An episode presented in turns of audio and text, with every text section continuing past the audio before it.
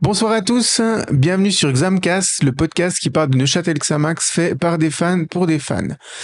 Ce soir, je suis avec Alex. Salut Alex. Salut. Je suis avec Sam. Salut Sam. Salut. Je suis avec Michael. Salut Michael. Salut. Et comme annoncé depuis déjà deux semaines, ce soir nous avons euh, l'honneur, le privilège d'avoir un invité de marque, notre premier au sein de Xamcast. C'est une voix bien connue de tous les Neuchâtelois, en tout cas fan de Xamax, c'est Greg Bingli. Salut Greg. Merci beaucoup, bonjour à tous. Salut Mirko. Voilà, bienvenue à toi. On se réjouit d'ores et déjà de la deuxième partie qui te sera entièrement consacrée où euh, voilà, on va te bombarder de plein de questions que les animateurs et la communauté euh, Xamcast euh, ont préparées pour toi. Avec plaisir. Alors, au sommaire de cet épisode, donc euh, comme annoncé la semaine dernière, il n'y a aucune surprise, on fera un bilan de la première partie de championnat de DT Challenge League, mais spécifiquement s'intéressant bien entendu à Neuchâtel Xamax. Dans ce contexte-là, on a on élira un top 3 des joueurs du premier tour. Alors on a on a un peu innové puisqu'on a demandé à la communauté et les animateurs se sont prêtés à ce jeu d'élire leur top 3 en attribuant 3 points aux joueurs classés premier, deux points aux joueurs classés deuxième et un point aux joueurs classés troisième. Et puis euh, c'est comme ça que voilà, on a sélectionné, enfin que la communauté et les animateurs ont sélectionné euh, leur euh, leur top 3 du du premier tour. Et ensuite, il y aura cette deuxième partie consacrée à notre invité du jour, Greg Bingley, où on reviendra avec lui sur son passé et présent de supporter du club, mais aussi les diverses fonctions qu'il a occupées ou occupe actuellement au sein du, euh, du club. Voilà, donc euh, sans plus tarder, on peut d'ores et déjà passer à la première partie où on va faire donc ce bilan de la première partie de championnat de Neuchâtel Xamax. Donc en introduction, messieurs, quelques chiffres. Donc Neuchâtel Xamax termine ce premier tour de Challenge League en ayant évidemment disputé ses 18 parties. Je dis évidemment parce qu'il y a deux équipes, euh, euh, pardon, quatre équipes qui n'ont pas encore disputé leur, euh, leur dernier match. Euh, donc elle le termine à la quatrième place du, euh, classement avec un total de 23 points en 18 matchs. Un bilan équilibré, 5 victoires, 8 nuls et 5 défaites avec un goal average favorable de plus 5, 27 buts marqués, 22 buts encaissés. Voilà, ça, ce sont les chiffres. J'ai enlevé un peu cette partie de la bouche de, euh, de Michael, mais je pense qu'il aura d'autres, choses et d'autres chiffres à nous dire pour, pour cette première partie. Mais comme d'habitude, un peu, je, votre sentiment général, euh, Alex, comme ça, en résumé, tu, tu tires quoi comme bilan de, de ce premier tour de, de championnat de, de Neuchâtel Xamax Hmm, Je t'envoie Bah- toi, du coup, au pilori en premier. ouais. Euh, bah, franchement, pour moi, euh, avec cette quatrième place à la pause, je pense qu'on s'en sort très bien. Parce que des fois qu'on voit qu'on voyait certains de nos matchs, bah, je pense que les 23 points qu'on fait, je pense qu'on s'en sort quand même très très bien. Mhm. Ok, Sam. Alors pour ma part, je suis plutôt satisfait quand même de, de ce premier tour parce que euh, il me semble que l'année passée, on avait à peu près le même nombre de points à la fin du championnat, si je me 24. trompe pas. 24, ouais. Euh, on a commencé le championnat plutôt bien. Euh, je m'attendais pas forcément qu'on commence aussi bien, mais finalement, ben, vu la saison passée, ben, j'étais plutôt content, même trop content. Après, ben, c'est vrai qu'on a eu euh, un, petit coup de là, le petit coup de mou habituel qu'on a dans cette période de l'année. Mais finalement, euh, je trouve que même s'il y a un peu de déchets dans le jeu, euh, la plupart des matchs qu'il y a eu ces derniers temps, je suis plutôt satisfait de ce premier tour qu'on a eu, même s'il y a beaucoup de travail à faire encore, je pense, mais je pense qu'on est sur de bonnes bases. Mhm. Michael? Euh, ouais, je suis d'accord. Après, euh, bah, je dirais, je dirais avant tout qu'on a, qu'on a un peu à une place euh, qui correspond bien à ce qu'on a proposé, je trouve, avec du bon, du moins bon, mais, mais voilà, quand même, quand même une certaine cohérence. Là, pour, pour le moment, ouais, là, c'est une place qui, dans ce, on est quatrième, mais c'est donc, on va dire, un peu dans ce ventre mou, puisqu'on est trois équipes à 23 points. Je trouve déjà, pour commencer, que c'est plutôt fidèle à la, à la réalité du terrain. Et puis sinon, oui, assez satisfait. Forcément, c'est vrai qu'en début de saison, on avait forcément des, des attentes qui étaient qui correspondaient aussi et qui étaient aussi liées à, à la saison difficile qu'on venait de, de vivre. Donc bien sûr, par rapport à ça, c'est évidemment, c'est évidemment une satisfaction.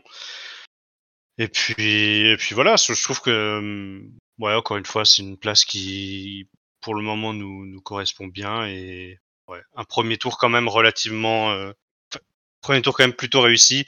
Un petit peu dommage de, le, nombre de nuls est un petit peu dommage. Ça aurait été bien de déséquilibrer un petit peu ce bilan qui, comme tu dis, est très équilibré. Mais au final, je pense que pour le moment, euh, on, on peut s'estimer, euh, on peut estimer qu'on a eu, qu'on a eu ce qu'on méritait. On n'est pas trop mal. Ouais, Greg, du coup là c'est plutôt ton œil de, supporter qu'on va euh, qu'on va solliciter. Quelle euh, quelle satisfaction, quel bilan tu tires toi de ce, premier tour? Alors, je rejoins tout à fait ce qu'ont dit euh, Sam et puis puis Michael, tout en, ne mettant pas de côté ce que vient d'évoquer Alex. Euh, si on regarde évidemment euh, le verre à moitié plein, c'est clair qu'on est bien meilleur que ce qu'on a pu euh, démontrer lors de la saison précédente. Il n'y a aucun doute. Après, on a fait un super début, une super entrée en matière en championnat. Je crois qu'on a, on a montré quelque chose de magnifique jusqu'au match contre IB, hein, jusqu'à la Coupe de Suisse. Après, on a un petit peu ralenti l'effort euh, je ne sais pas s'il y a eu un petit choc psychologique euh, à ce moment-là, mais c'est vrai que euh, on a des, des matchs qu'on n'aurait pas dû perdre. Je pense au fameux match contre Baden. Mhm. Et puis beaucoup de matchs nuls. Hein. Alors le match nul, on peut le voir de différentes manières. Hein. C'est soit deux points perdus, soit un match que qu'on qu'on ne perd pas. Donc euh, c'est vrai que je crois que le, au résultat, au final, je veux dire, la place où l'on se trouve à l'heure actuelle n'est pas si mal. Euh, c'est un championnat qui est aussi très très serré. On a beaucoup d'équipes qui se valent, mais après, si on regarde le contingent de Xamax par rapport à, à Nyon ou euh, une autre équipe, euh, Bellinzone, Arau, je crois que on n'a on pas de quoi être euh, non satisfait. Quoi. Je crois que plutôt qu'on a le potentiel pour faire mieux. Ça, c'est une chose qui est évidente. Oui, complètement. Moi, je, vous rejoins évidemment. Je vais pas réinventer la roue euh, en, tirant mon propre mon propre bilan. Ce que je pourrais rajouter en complément, tu le disais, Greg, c'est que euh, bah, à part le FC Sion et le FC Toon qui sont qui caracolent vraiment en tête de par leur régularité, hein, ils ont une moyenne un peu plus de deux points par match. C'est vraiment les deux seules équipes qui arrivent à se montrer très euh, très régulières. Sinon, à partir de Stade Lyonnais troisième jusqu'à euh, Baden, voire même on peut même inclure aussi Chafouz là-dedans toutes les équipes ont eu quand même de la peine à enchaîner des séries, euh, des séries positives. Donc euh, ça prouve à quel point la, la, la, ligue est, euh, serrée, mais surtout, surtout par l'irrégularité que par la régularité hein, finalement. Donc d'un point de vue comptable, c'est sûr que moi personnellement j'aurais signé pour qu'on se dise voilà à mi-saison on est quatrième du du classement.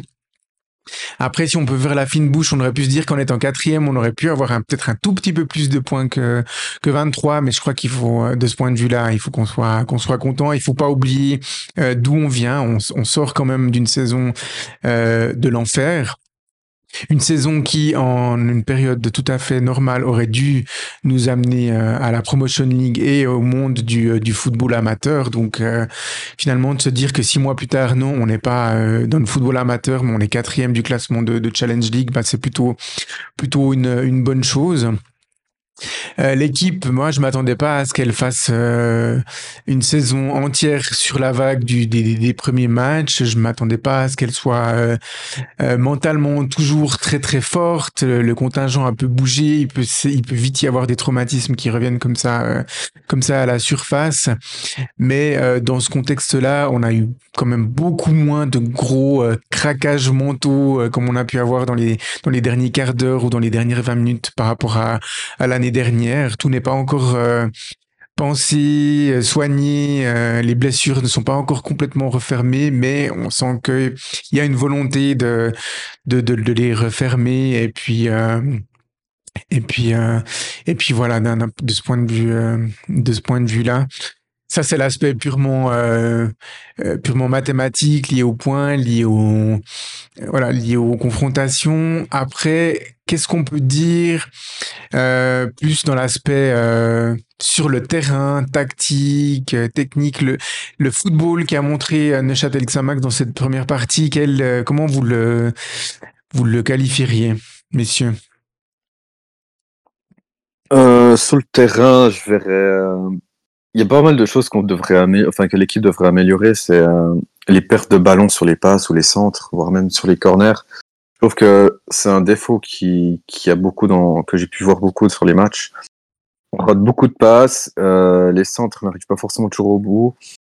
Je pense que c'est euh, un point que l'équipe devrait améliorer durant la trêve euh, pour améliorer euh, bah, justement le jeu. je pense que s'ils arrivent à améliorer tout ça, je pense qu'il y a moyen de de faire plus de points aussi, au lieu de faire des matchs nuls ou perdre bêtement des matchs comme euh, contre Baden, bah, les, les, gagner justement à l'avenir. Mhm.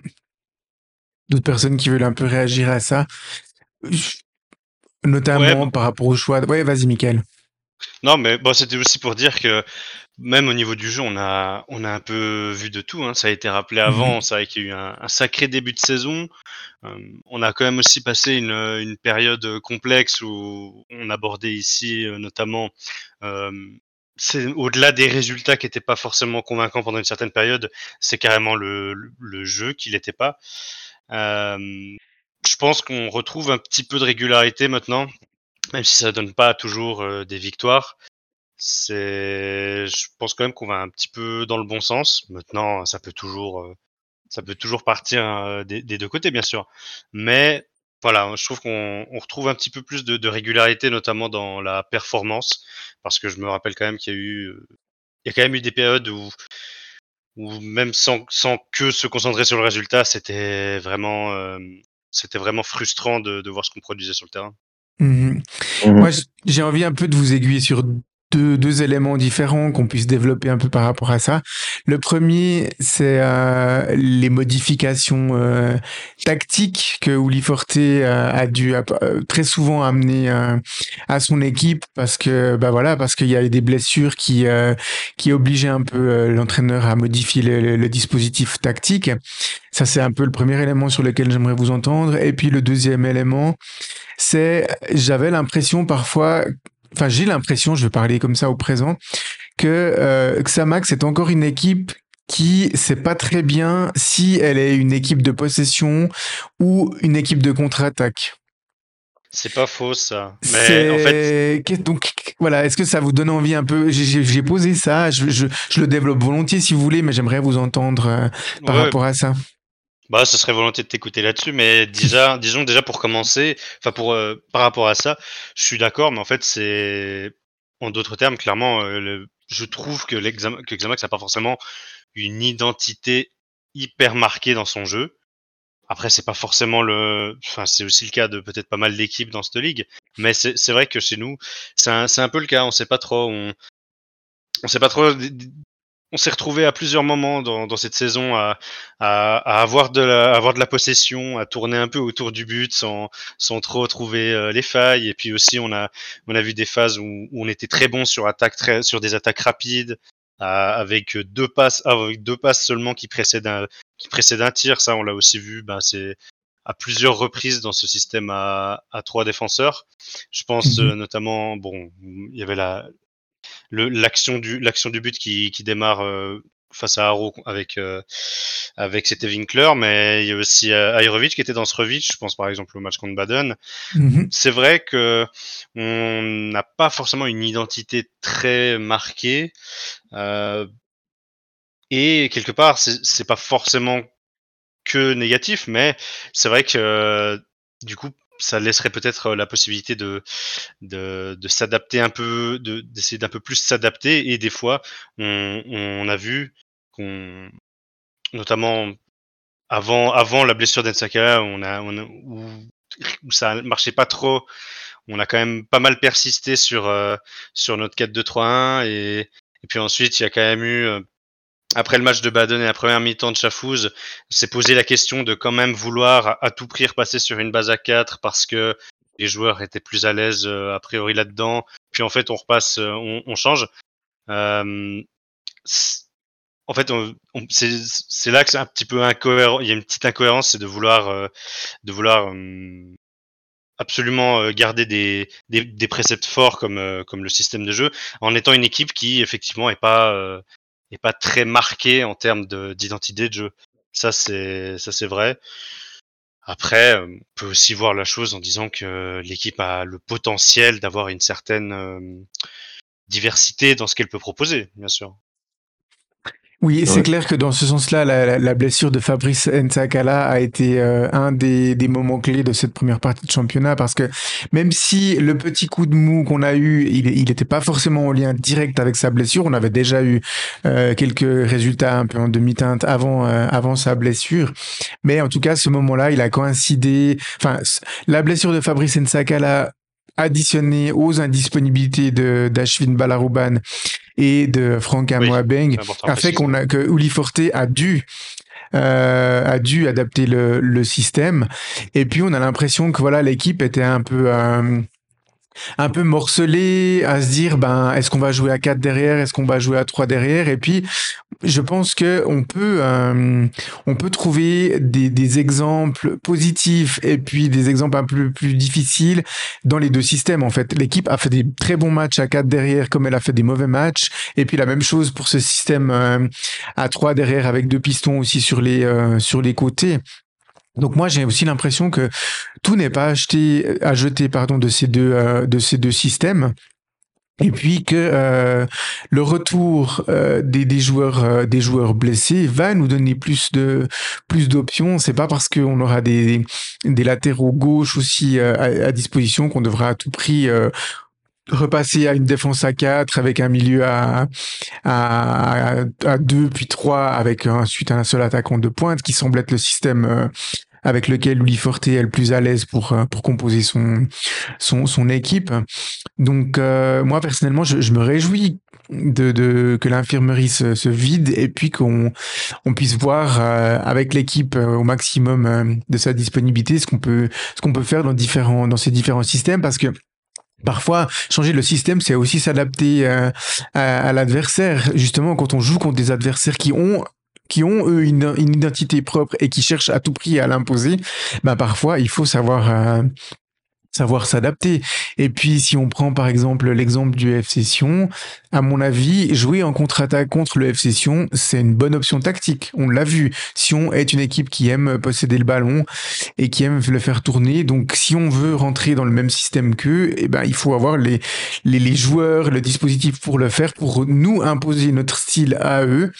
Et puis, euh, ben voilà, c'est assez compliqué quand même face à une équipe euh, avec un effectif de la qualité actuelle du FC Sion pour la Challenge League de de faire ça. Donc parfois faire preuve de d'adaptation. Greg, qu'est-ce que ça t'évoque un petit peu tout ça?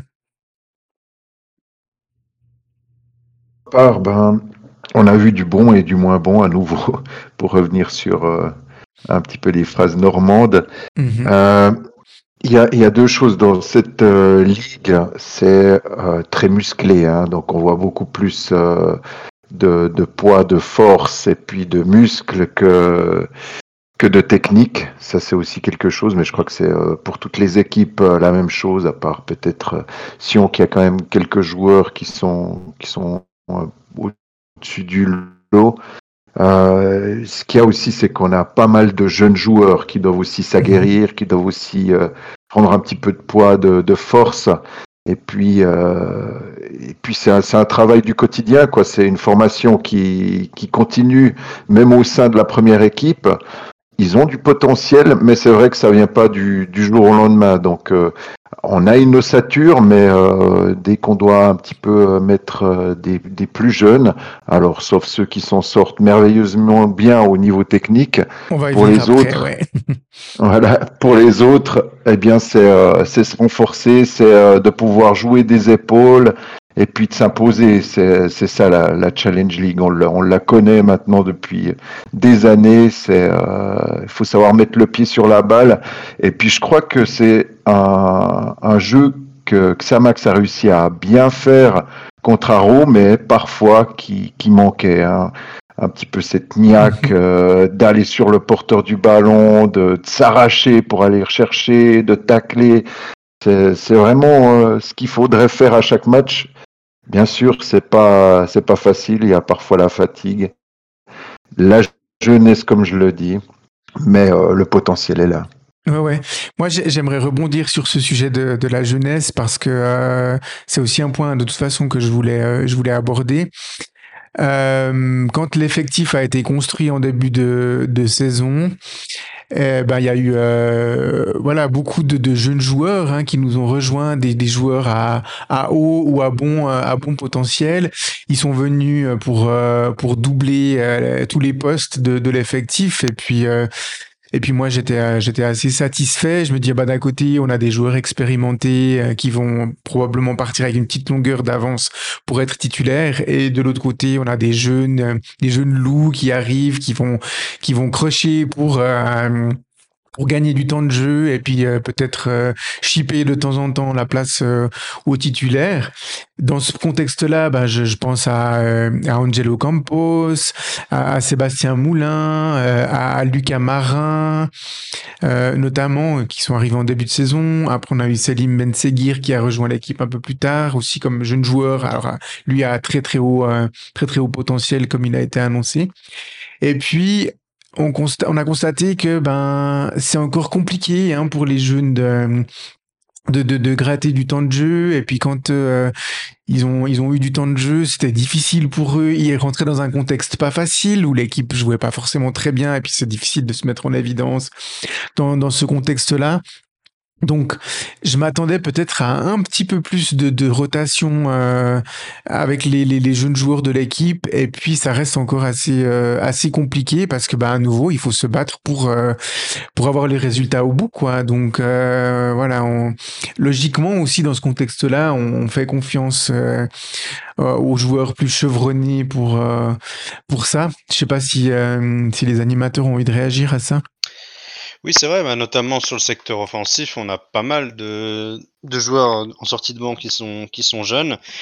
Et c'est vrai qu'on pouvait. Moi, aussi, je m'imaginais potentiellement euh, un peu plus de rotation.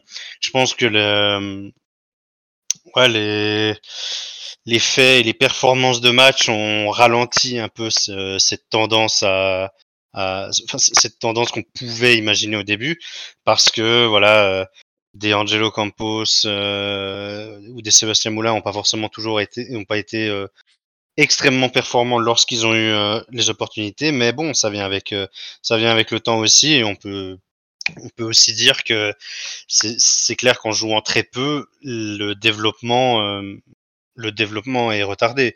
Donc on peut voir les, les choses de deux manières.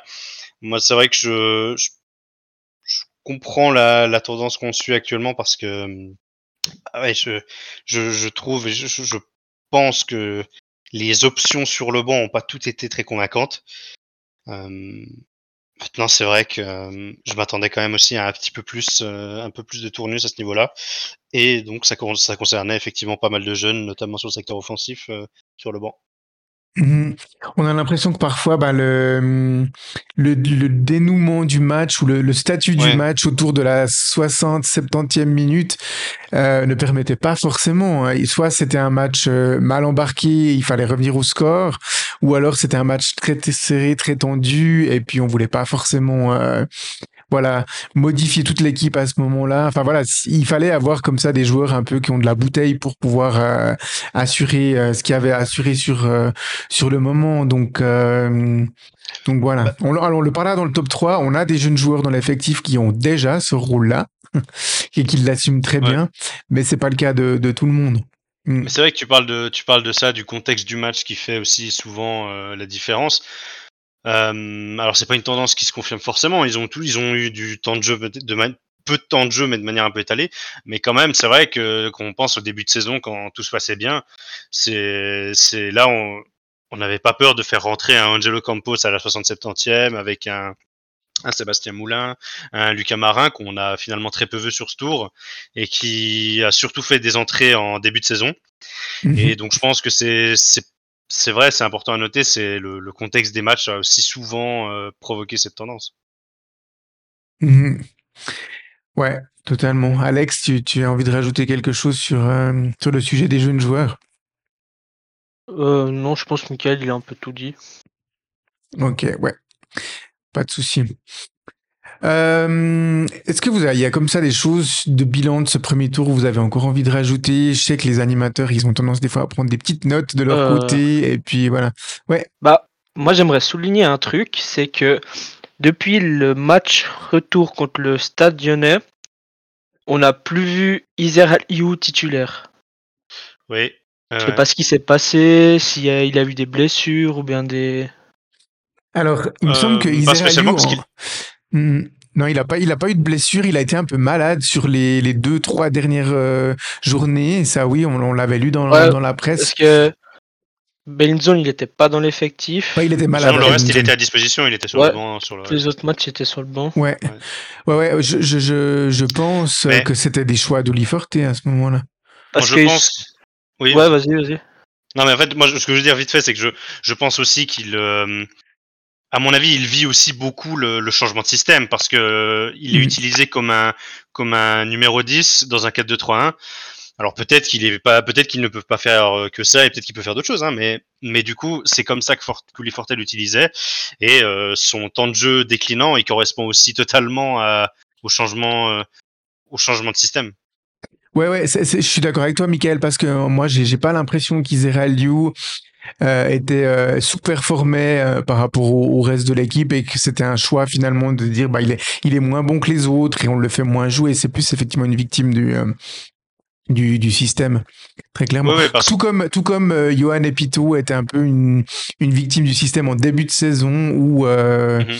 ou enfin non au, au milieu de saison où euh, avec l'arrivée d'Alexandre Winkler, d'Alexander Winkler ben Forte semblait plus faire confiance à une paire euh, Airovic Winkler donc euh, c'était c'est un peu ça ouais plus le, mais système mais ça a été compilé aussi avec la avec la maladie et puis euh, Mm.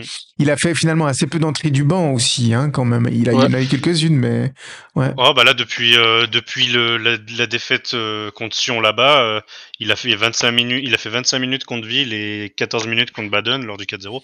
Et sinon non, donc ouais effectivement, il joue vraiment plus beaucoup. Euh, mais je pense quand même que c'est beaucoup lié, ouais, bah, comme Ouais. on disait, hein, euh, au changement de au changement de système. Je pense que c'est celui qui le subit le plus parce que euh, en tout cas, si on le voit comme un pur euh, milieu offensif, euh, joueur d'axe, donc un, ce qu'on appelle un numéro 10, euh, bah, son poste n'existe pas dans ce qu'on fait actuellement. Même, même Vaduz, on a joué avec un, un 4-3-3, donc euh, un 4-3-3 avec donc euh, une pointe vers le bas.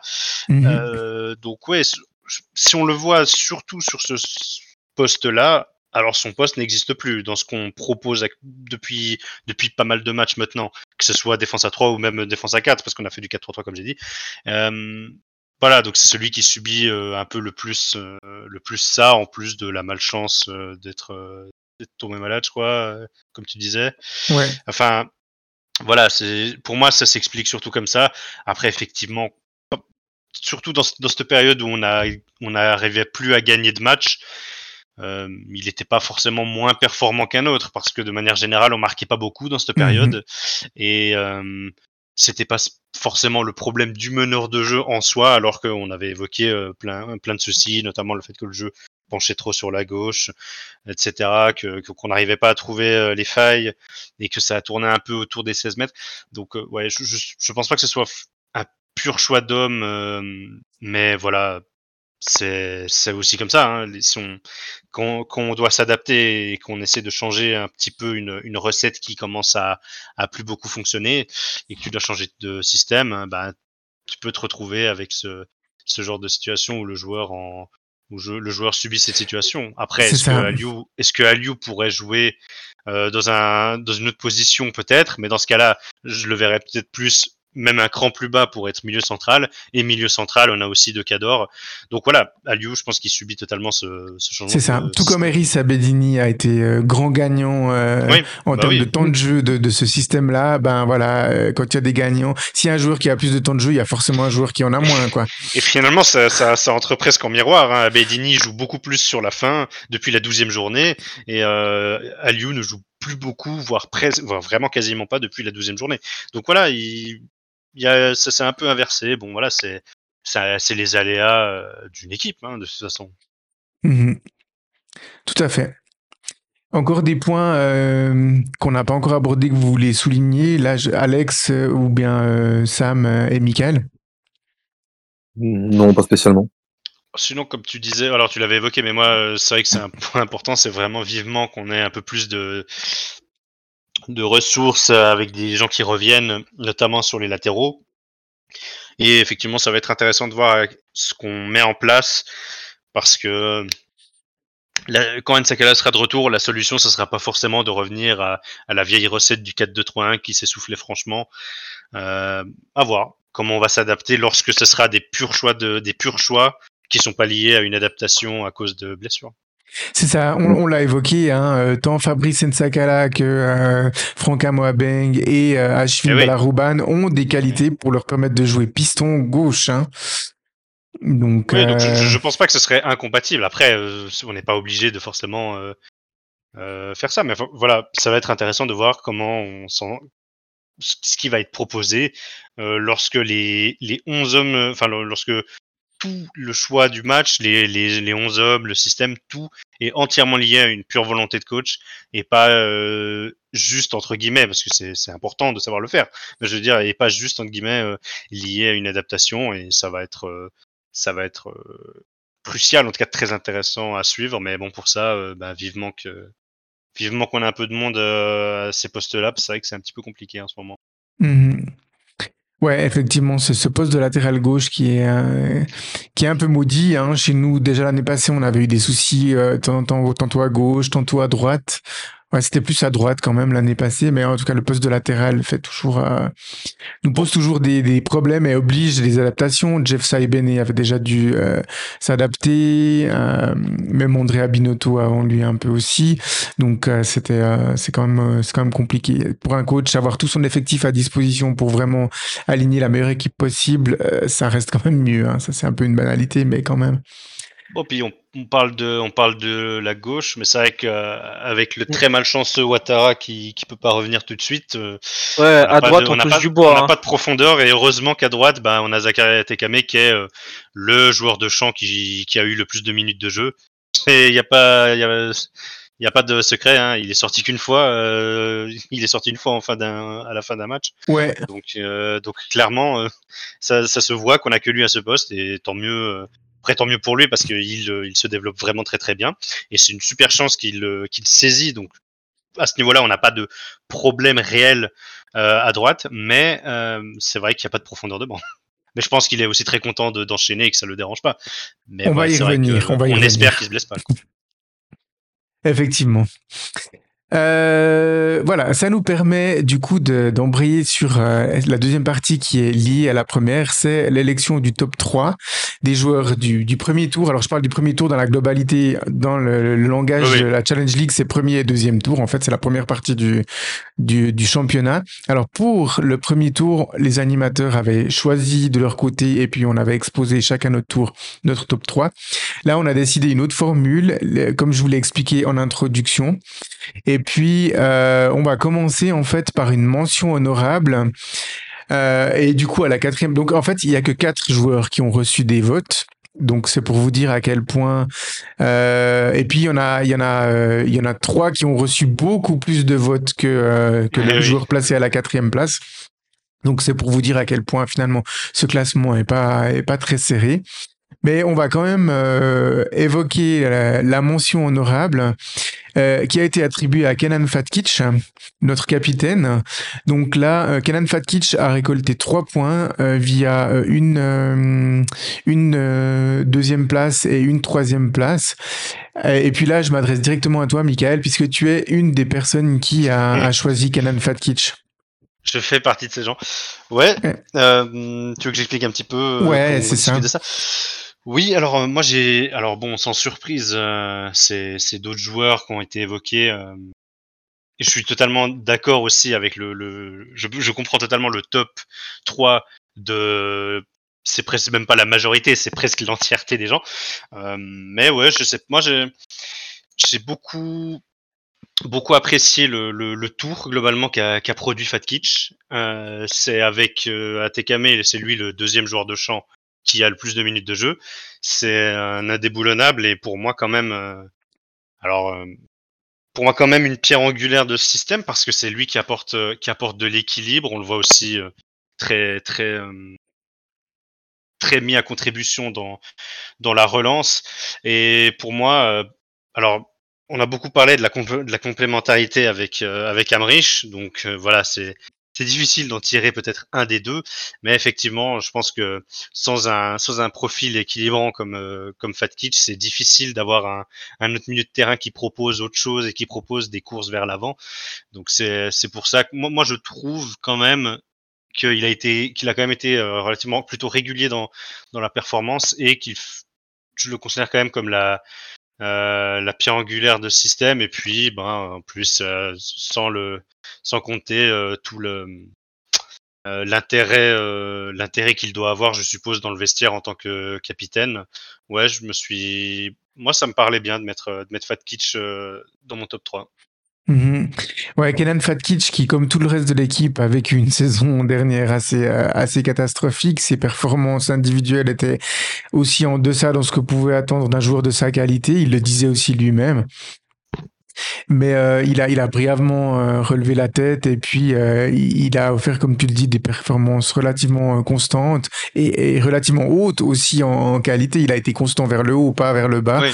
Donc, Ouais. euh, donc c'est vrai. Et puis c'est c'est un, c'est un joueur qui a une une, une patte euh, technique vraiment très très intéressante. Il a une présence aussi en tant que capitaine que je trouve euh, intéressante. Chaque fois qu'il avait besoin de communiquer avec l'arbitre, il le faisait. Il le faisait toujours de manière respectueuse, euh, même quand un, un joueur euh, se Ouais. faisait, euh, subissait des attentats. Euh, là, je fais allusion surtout au match contre le Stade Lyonnais à la Maladière, où euh, les Rouges et Noirs ont encaissé attentat sur attentat, et puis le capitaine, il s'est posé, mais il a, il a, il a exprimé les choses, mais toujours de manière posée. Je crois, sauf contre l'attentat euh, de Dugour contre Size. Là, il a eu de la peine à garder son calme, mais je le comprends.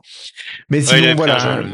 Ouais, mais sinon, je, je pense qu'on peut. euh, Enfin, il justifie pleinement la confiance euh, que Uli Forte euh, lui accorde en le titularisant régulièrement et en le nommant, euh, en l'ayant nommé capitaine de cette équipe. Je trouve qu'il il est un très bon représentant. euh, de cette équipe comme capitaine et c'était pas facile de venir après un joueur comme Laurent Walter hein.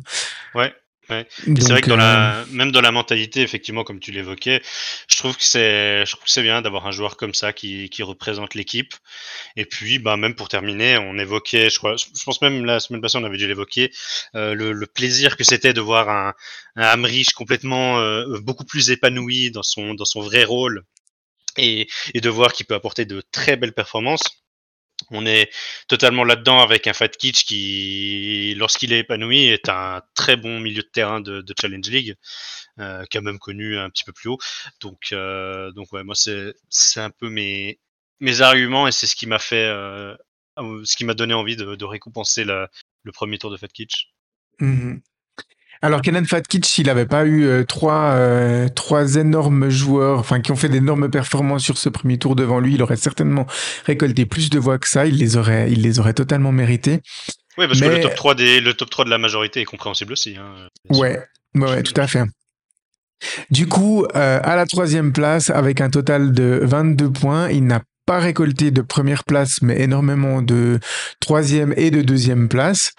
Euh, c'est Zachary Atekame. Messieurs, qu'avez-vous à dire des performances de Zachary Atekame sur ce premier tour? Ah, moi, je trouve que c'est un, c'est un, un phénomène. Il est, pour un jeune de, son âge, euh, il a une, sacrée ma- maturité dans le jeu. Euh, je le trouve vraiment impressionnant. Il avait aussi fait quelques, quelques matchs, il me semble, la saison dernière. Et il m'avait impressionné dès sa, sa première entrée. Donc, du coup, ça me, me, me surprend pas du tout euh, la place où il est actuellement. Euh, il me semble qu'il vient d'avoir quoi 19 ans, c'est juste. Euh, donc euh, ouais, pour un jeune de son âge qui qui, qui s'impose comme ça dans l'équipe, euh, sa, sa place de deuxième me, me, me surprend absolument pas. Mhm. Ouais, moi c'est bah, c'est moi c'est celui qui a subi mon mon ajout de Fat Kids dans le top 3 donc euh, il était pas dans le mien mais mais c'est vrai que euh, je suis d'accord et c'est moi j'ai- j'ai- j'aime vraiment beaucoup le joueur.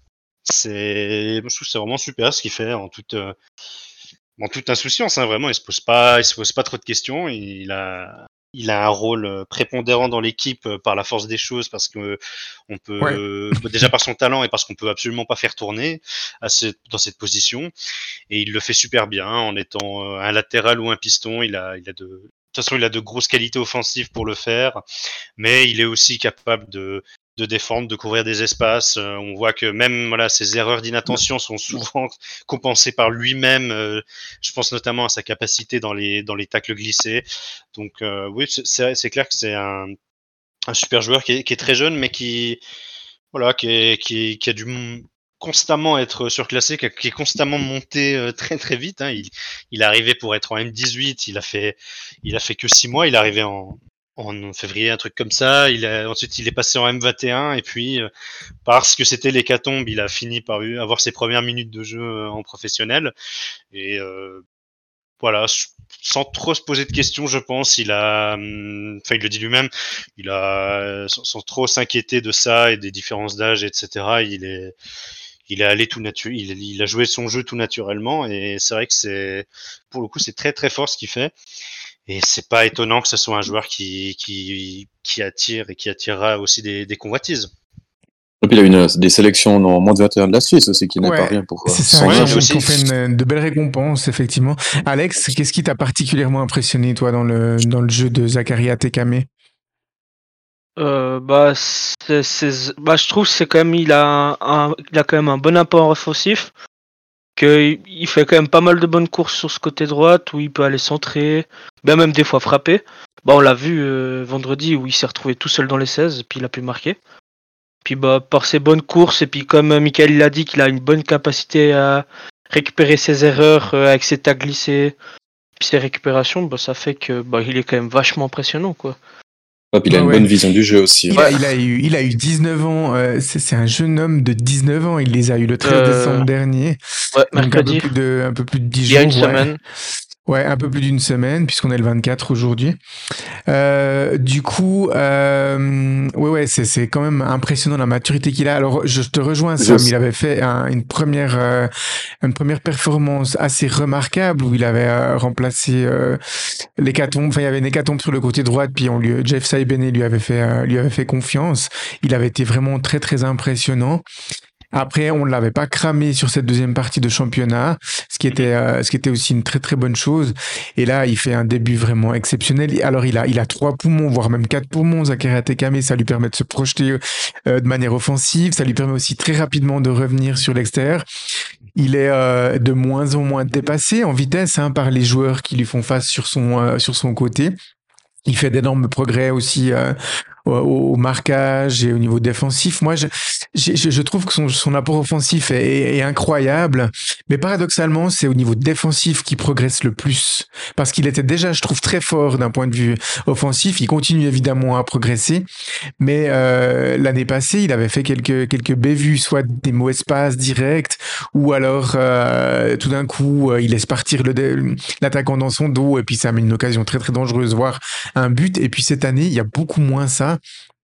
Mhm. Donc euh, c'est vrai que de pouvoir jouer aux côtés de, défenseurs comme Sead Ahirovic, souvent, bah, ça, ça aide aussi dans, son développement. Mais euh, voilà, il a fait d'énormes progrès à ce niveau-là. Il va continuer à en faire. Et puis, euh, comme tu te disais, Michael, il va attirer des convoitises.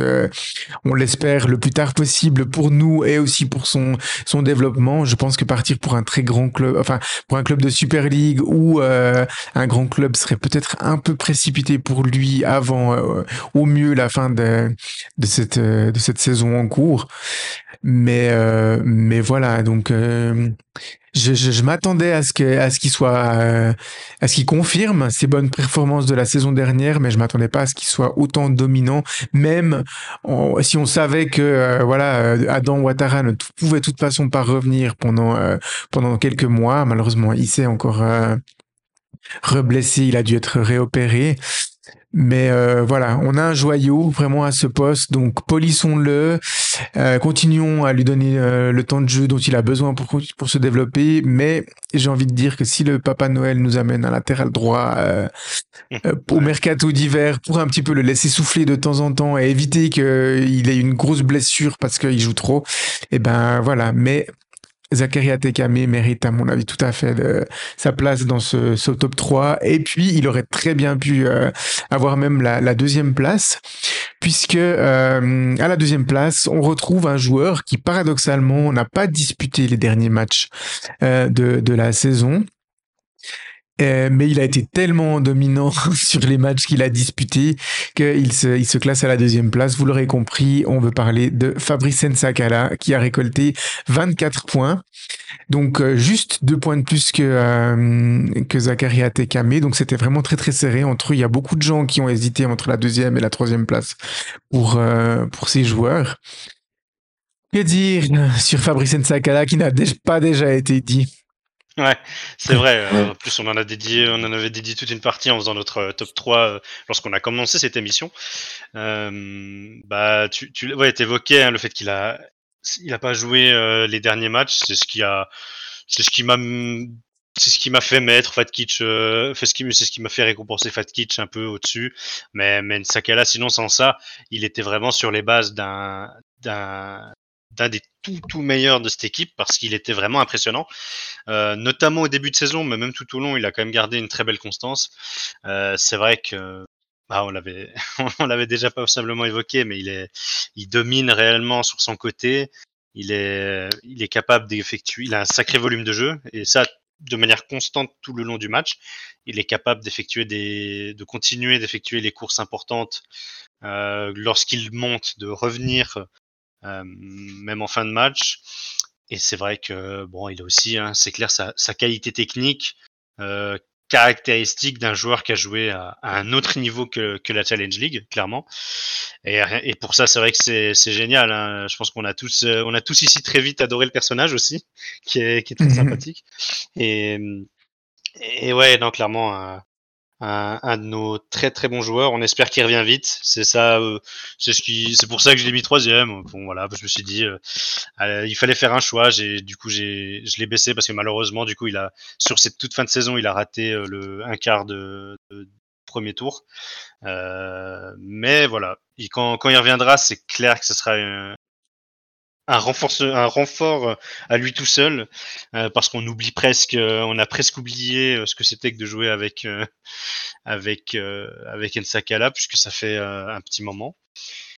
Mais ouais, euh, hâte qu'il revienne. Et c'est un sacré joueur qui aurait pu, qui aurait pu prétendre à, à toutes les places de ce poste s'il n'y avait pas effectivement un, un- encore euh, un- si on n'avait pas un, un sacré joueur devant encore. voilà. Un autre extraterrestre, effectivement. Ouais, Fabrice Nsakala, euh, on, on le dira jamais assez, la chance qu'on a d'avoir un joueur comme ça dans notre effectif. Euh, Voilà, il, il a, il a évidemment, euh, on va pas même pas parler de potentiel, mais il a un niveau de jeu qui est largement supérieur à la Challenge League suisse. On le dit, Ah, bien il, sûr. il est en termes de potentiel et de niveau, il a de quoi être le meilleur joueur de cette, euh, de cette Challenge League. J'ai pas, j'ai pas peur de le dire et je le dis pas parce qu'il fait partie de notre équipe, mais il a ce potentiel-là et je pense qu'il est, euh, il est meilleur qu'une partie euh, des, des actuels latéraux gauche des clubs de Super League. Donc Ah ouais, clairement. euh, voilà, c'est vraiment, on a la chance d'avoir ce monstre euh, en termes de niveau de jeu, mais aussi en termes humains. Ouais. Et euh, il a l'air vraiment euh, extrêmement apprécié par euh, par le par tous ses coéquipiers. Et puis quand on voit effectivement son activité sur les réseaux, eh ben il est très en lien avec ses euh, ses coéquipiers, c'est le moins qu'on puisse dire.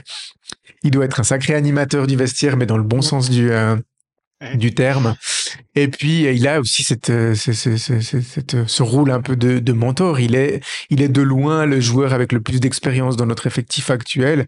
Et puis des joueurs, les jeunes joueurs peuvent énormément apprendre à son, à son contact et pas forcément les latéraux gauche. Quoi. Je pense vraiment à l'ensemble de, de l'effectif de, de, de cette équipe. Donc, euh, donc voilà, euh, on se réjouit de le revoir à, à, la, à, la, rentrée et puis à nouveau briller sous, euh, sous nos couleurs.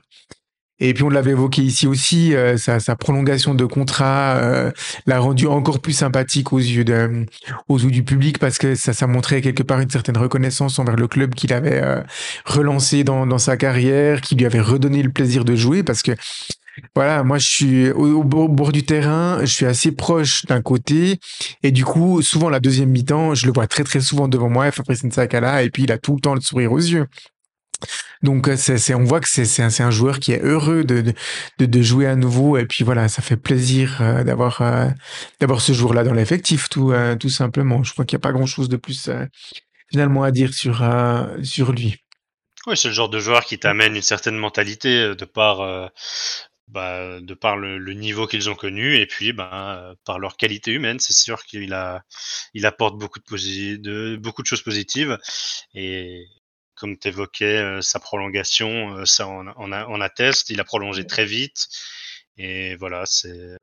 Il y a ce côté euh, ouais, gratitude aussi envers le club. Bref, ouais, il a, il a pas fait grand chose de faux sur ce premier début, sur ce premier tour, Nsakala. Ouais, totalement. Je suis d'accord avec toi.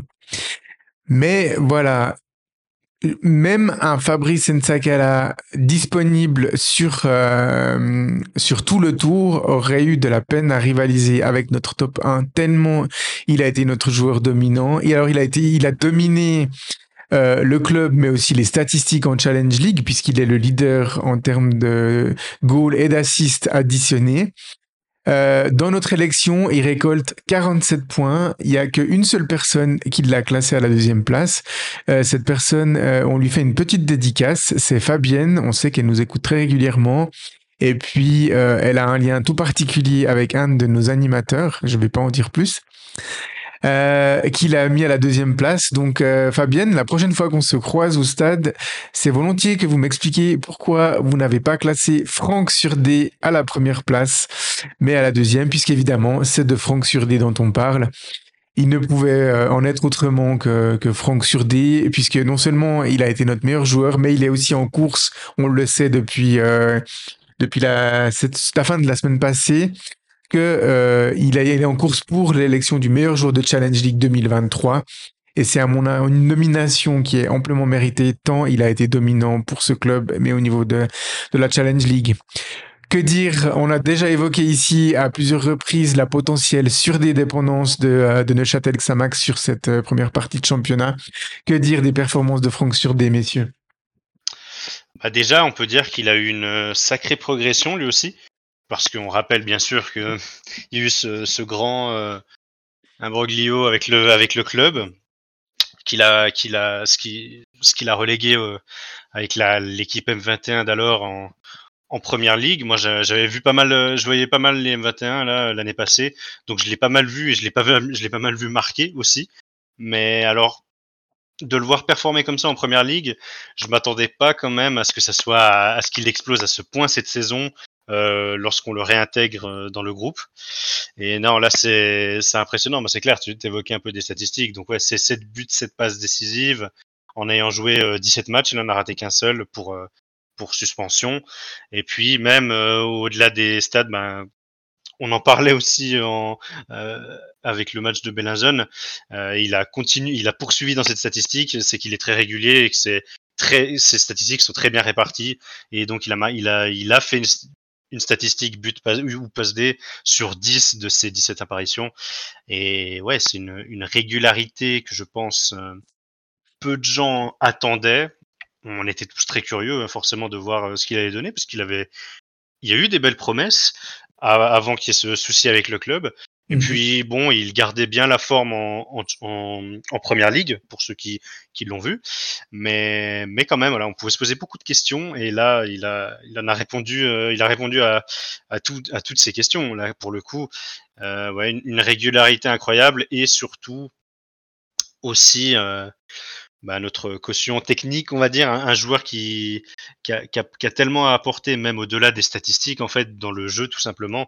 Et on, et c'est clair que c'est différent quand il n'est pas là. Bon, ça a été que à l'occasion d'un match avec en plus d'autres absences.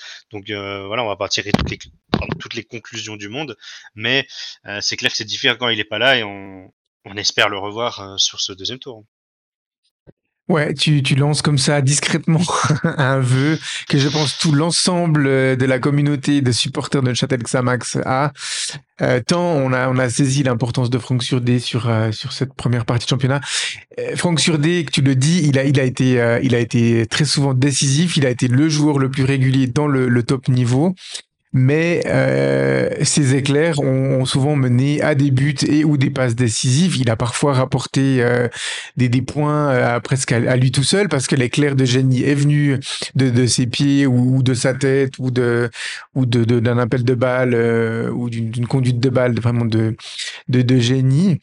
Donc euh, oui, c'est vraiment un joueur qui a été extrêmement dominant et décisif parce que bah, parfois on peut avoir un défenseur central qui est dominant, mais il n'est pas toujours décisif. Mais, lui, en l'occurrence, il, a, été, euh, il a été les deux. Et puis, euh, ouais, moi je m'attendais euh, à ce qu'il il soit, on va dire, dans le top 3 des meilleurs buteurs de l'équipe, euh, à mi-saison ou même à fin de saison. Mais je m'attendais pas à ce qu'il soit autant, autant euh, décisif. Et puis ça, je le précise aussi, c'est que très souvent, il sort, euh, il sort à la, euh, à la 70, 75e parce qu'il est cramé. Donc, euh, il joue pas non plus les matchs, les matchs en entier. Donc, c'est, c'est, des fois encore plus, euh, plus remarquable d'avoir des statistiques comme ça en jouant euh, la plupart du temps les trois quarts du, les trois quarts, deux tiers, trois quarts trois quarts du match. Donc, euh, Alex, Sam, qu'est-ce qui vous a particulièrement marqué dans le, dans l'apport de Franck Surdé? Bah moi, c'est sa, vitesse et sa technique.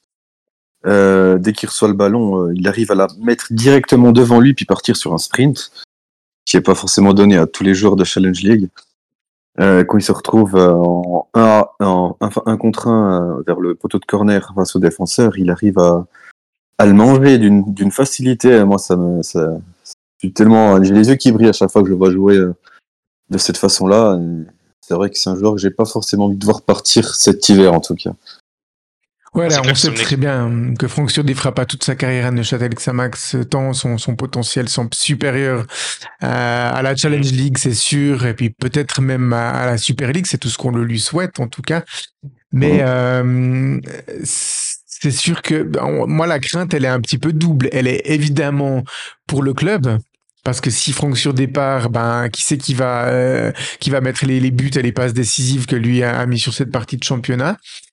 Et puis la crainte, elle est aussi pour le joueur. Il est il est sur six mois. Euh, sur six mois d'explosion, mais on le dit souvent, l'explosion c'est une chose, mais c'est la confirmation de ce haut potentiel qui est la plus difficile. Et quelque part, en restant chez nous, il devra il devra confirmer aussi ça. Il devra confirmer qu'il est capable de maintenir sur toute, toute, sur toute une saison un, un très haut niveau de, de, jeu, parce que finalement, quelque part, les recruteurs, c'est ce qu'ils veulent aussi, hein, c'est d'avoir un joueur qui soit constant de juillet-août jusqu'à la fin de la saison en mai, en juin. Mmh. Donc, euh, ouais, le plus dur reste à venir aussi quelque part pour euh, Franck Surdé. Alex, toi, tu as des choses à dire par rapport à, à Franck Surdé? Euh, bah, un peu comme Sam, c'est que il y a très peu de défenseurs quand ils se retrouvent face à face à lui sur le côté qui est pas dépassé quoi. Il... La plupart du temps il passe, soit il arrive à centrer, soit des fois il arrive à frapper, mais il y a très peu de défenseurs qui arrivent à le contenir. Puis ça c'est quand même impressionnant. Parce qu'il a une explosivité remarquable pour le coup et une agilité ouais. aussi dans, dans, dans, son dans le mouvement, dans ce qui dans le mouvement qu'il est aussi capable d'imprimer au ballon. Et au-delà de ces qualités là, il est maintenant, euh, il est capable de plus en plus, mais il l'a fait depuis le début de la saison, euh, d'apporter euh, beaucoup d'intelligence dans le jeu. Mmh. Et ça, euh, il l'évoquait, il l'évoquait en tout début de saison. Et je pense que ça a suivi jusqu'à jusqu'à ce 18e match. Euh, il évoquait les conseils d'Uli Forte. Et ça, là, je pense que pour le coup, Uli Forte a, semble avoir très très bien cerné le joueur pour l'amener dans, dans la bonne direction. Et ouais, tout le monde, euh, tout le monde est en train de bénéficier de cette situation avec un joueur qui qui explose et qui s'éclate, et, euh, et une équipe qui forcément euh, aurait pas les mêmes performances sans euh, sans de telles statistiques. Et voilà, ça, tout le monde se tire un peu vers le haut avec euh, encore une fois Willy Forte qui semble avoir fait un, un très bon travail pour euh, pour cadrer et diriger le joueur. Un très bon travail tactique, comme tu dis, mais un très bon travail euh, technique, mais aussi euh, humain avec le, le joueur. Ouais, ça me semble. euh, Ils sont très très complices. Hein, euh, ils le disent, ça, ça se voit dans les interviews et autres. Donc euh, voilà, il- quelque part, Uli Forte est, bon aussi pour le, le développement de Franck sur D. Et Uli Forte va rester l'entraîneur de Neuchâtel Xamax pour cette deuxième partie de, de championnat, sauf coup de théâtre venant de lui. Donc, euh, donc voilà, on souhaite tous qu'il reste. Moi, qu'il reste parce qu'on ne l'a pas vendu à la mi-saison ou alors parce que son club l'achète et le laisse en prêt chez nous, peu importe. Mais je, je pense que euh, ce serait une très bonne chose d'un point de vue euh, sportif et humain pour lui qui reste au moins Oui. encore cette demi-saison. Oui, parce que je pense quand même que voilà, tout, euh, notamment pour les clubs de cette envergure qui qui font euh, ou vendent les joueurs, ça fait partie du, du, du truc aussi. Euh, je pense que toute bonne chose ont une fin et que je m'attends pas à ce qu'il passe euh, l'été 2024. Euh, je- à moins qu'il lui arrive une blessure, ce qu'on lui souhaite pas. Mais voilà. Euh, a priori, il, a en tout cas, euh, au plus loin, il a en tout cas, je pense, un probable bon de sortie pour cet été. Mais c'est vrai que, bah, on espère tous que ça sera justement pour cet été et pas dès cet hiver. Euh, parce que euh, je pense que les performances euh, changeraient drastiquement. Et puis c'est vrai que Willy Fortel disait à l'interview, même si c'est aussi dans son dans son rôle de défendre les intérêts du club, mais il évoquait euh, quelque chose de très vrai que ben ça c'est aussi bénéfique pour le joueur de, de terminer une saison entière parce que mine de rien, enfin il n'y a pas de limite quoi. Hein. Si s'il nous fait une saison avec des statistiques euh, stra- stratosphériques, c'est encore plus bénéfique pour lui et pour le club. Mhm. Ouais, totalement. Ok, euh, une petite question comme ça un peu improvisée. Messieurs, quel joueur, euh, selon vous, aurait un bon potentiel pour intégrer ce top 3 des joueurs pour la deuxième partie du championnat? C'est une, une question un petit peu déguisée en disant quel joueur vous aimeriez voir euh, performer un peu plus, exploser sur cette deuxième partie de saison. Quel joueur vous attendez peut-être un petit peu plus? Alors récemment, il a fait, euh, voilà, il, est- il est pas non plus euh, à zéro dans l'apport statistique non plus. Il, euh, il, Mhm. il fait, il apporte des buts et quelques passes décisives, mais c'est vrai que voir encore voir une, euh, une belle explosion de Del Toro sur ce deuxième tour ferait plaisir. C'est un joueur qui est extrêmement mis à contribution dans dans l'effectif. Uli Forte lui fait confiance à raison. Je trouve qu'il fait euh, Mhm. sur- encore plus ces derniers temps de, de, de plutôt bonnes performances. Et on, on espère que ça sera de la régularité avec peut-être en plus comme récompense euh, récompense pour lui et euh, ça aiderait le club. Peut-être un peu un, un autre rapport statistique, même si il est pas non plus euh, c'est pas non plus infamant non, ce qui ce qui produit à, même à ce niveau-là. Euh, mais voilà, il- j'aime j'aime bien mieux ce qu'il fait euh, ces derniers temps par rapport au début de saison et j'espère que ça peut euh, se concrétiser même d'autant plus au deuxième tour.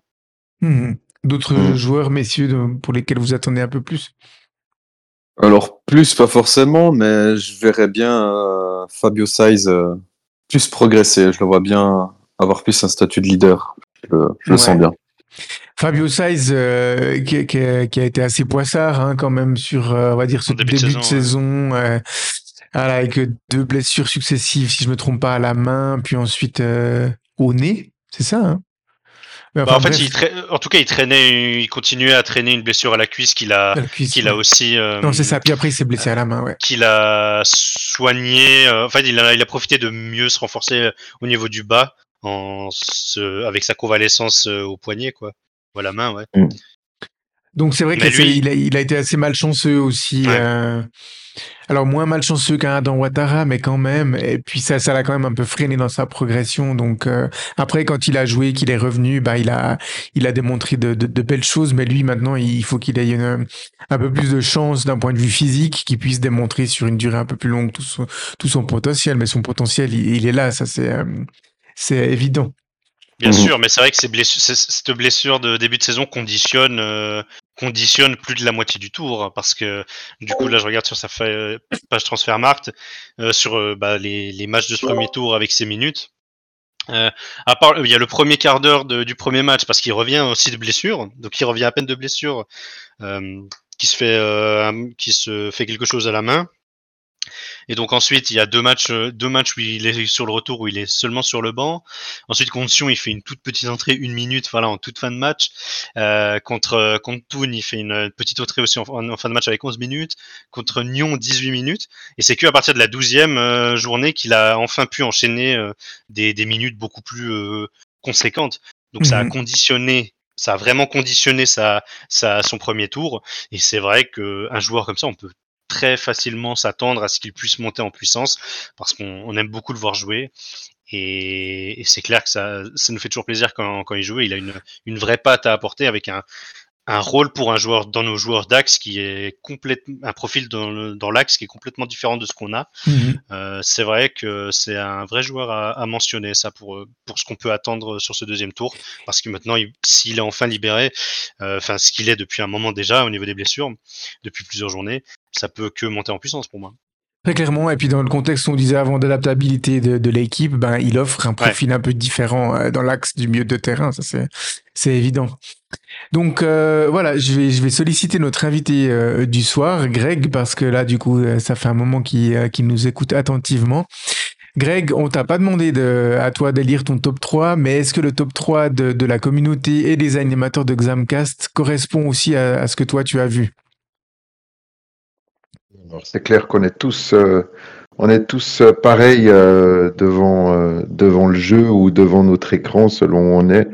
Et on peut effectivement classer ces joueurs-là dans cet ordre, dans un autre ordre. Après, tout dépend des affinités, mais je crois que mmh. effectivement, pour la jeunesse et puis le potentiel et, et, les performances démontrées que je crois que Franck Surdé a tapé dans l'œil euh, non seulement des fans, mais de bien d'autres clubs, et notamment de, de du sélectionneur de l'équipe M21 de l'équipe nationale, ce qui n'est de loin pas rien hein, quand on sait les joueurs qui sont passés mhm. par là. Euh, Atekame, bah, c'est clair, pour son âge, 18 ans. Hein, moi, je dis 18 ans parce que c'est 19, il vient de les avoir, donc il n'a pas fait beaucoup de matchs à 19 ans. Donc c'est énorme. Je me rappelle encore de, de, de qui vient après vers moi euh, après le match de Vaduz qui me dit au nom de bleu ce joueur là c'est incroyable quoi. Donc euh, même ses même ses adversaires le reconnaissent quoi. Et puis après ben Sakala ben oui Sakala c'est euh, c'est l'expérience c'est un joueur incroyable comme vous le dites en dehors du terrain ou sur le terrain c'est c'est vraiment un joueur de très très haut niveau. Moi, je me souviens où, quand je l'ai vu contre, contre Young Boys, où je me suis dit, bah, ça, c'est le joueur qui pourrait très bien faire partie de l'équipe adverse. Quoi. C'est... bon, mhm. bien sûr, on est toujours fan de nos propres joueurs, mais.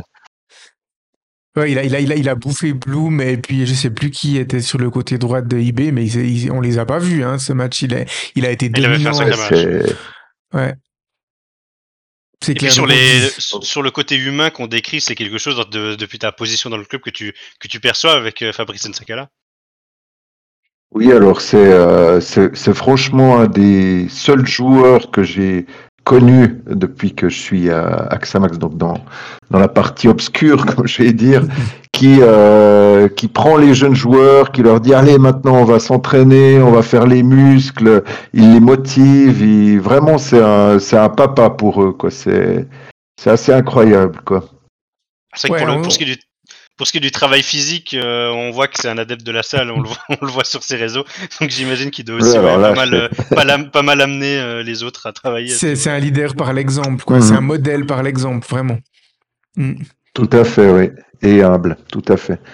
Alors pour ce qui est du, du, joueur à haut potentiel, moi j'ai plus une attente de par son pédigré, euh, son CV, c'est Salim Ben Seguir, parce que c'est quand même mhm. une, une pépite. Hein, c'est une pépite euh, qui s'est quand même, n'oublions pas, euh, entraîné avec la première équipe de l'OM, qui a fait quelques matchs, en tout cas quelques bouts de matchs, qui a été dans les sélections françaises. Donc moi, j'attends beaucoup, beaucoup de ce joueur-là. Il, il a du potentiel. Moi, je le vois techniquement, il est quand même au-dessus.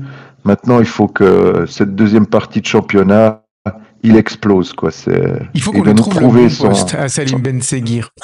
Moi, j'ai vraiment l'impression que euh, voilà, actuellement, on me dirait euh, c'est quoi le poste de prédilection de Ben Seguir Alors, je pourrais aller dans la presse et puis lire ce qui est marqué sur Transfermarkt ou, ou autre, mais dans ce que j'ai vu de lui, je je sais pas s'il est plus à l'aise sur le côté, en soutien de l'attaquant, euh, comme vrai numéro 10. Enfin, donc euh, on a l'impression que, alors il faut qu'il s'acclimate aussi parce que j'imagine pour un jeune joueur comme ça venir jouer à Neuchâtel, euh, il connaît pas la Suisse et tout, c'est pas euh, c'est pas facile et puis ça ça demande aussi un temps d'acclimatation. Mais, euh, mais, mais je suis d'accord avec toi. Et puis, il, a, il démontre en fait un. On devine vraiment un, un, très haut potentiel chez lui. Et puis, on sent que si, euh, si ça prend à titre personnel et puis que la mayonnaise prend aussi, euh, je pense, euh, avec un, avec un Simone Rap euh, dans l'apport offensif, bah, ça, ça peut faire mal, ouais.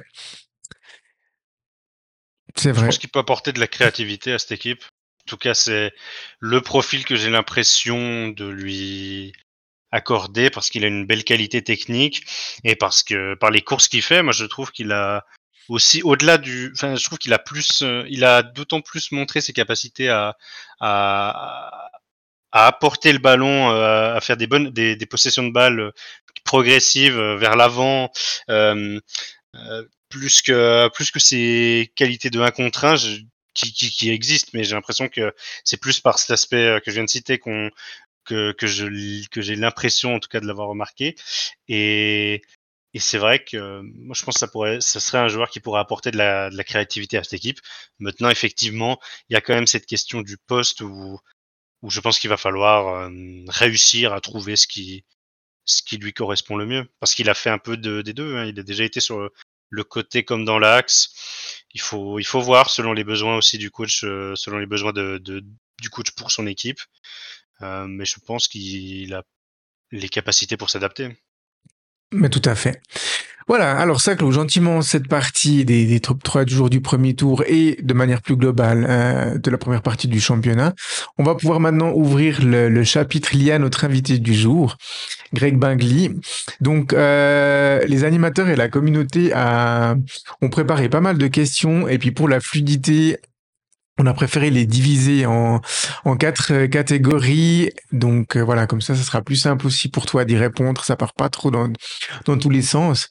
Et en premier lieu, Greg, on voulait s'intéresser, bah, comme finalement, comme tous nos invités, à ton expérience de supporter de ce club qui est Neuchâtel Xamax.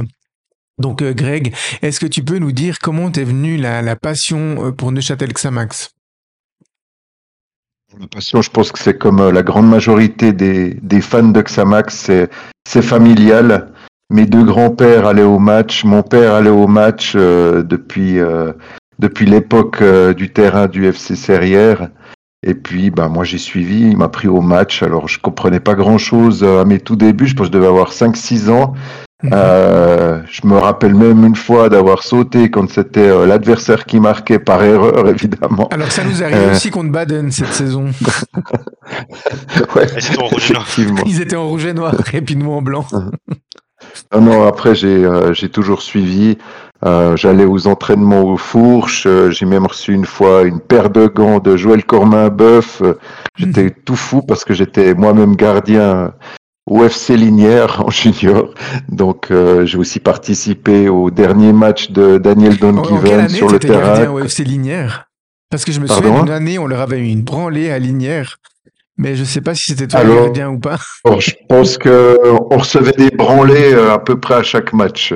Donc, il y a eu des périodes comme ça. Je me rappelle, on venait de commencer en junior F où euh, on avait de la peine à tenir euh, le 5-0, on va dire.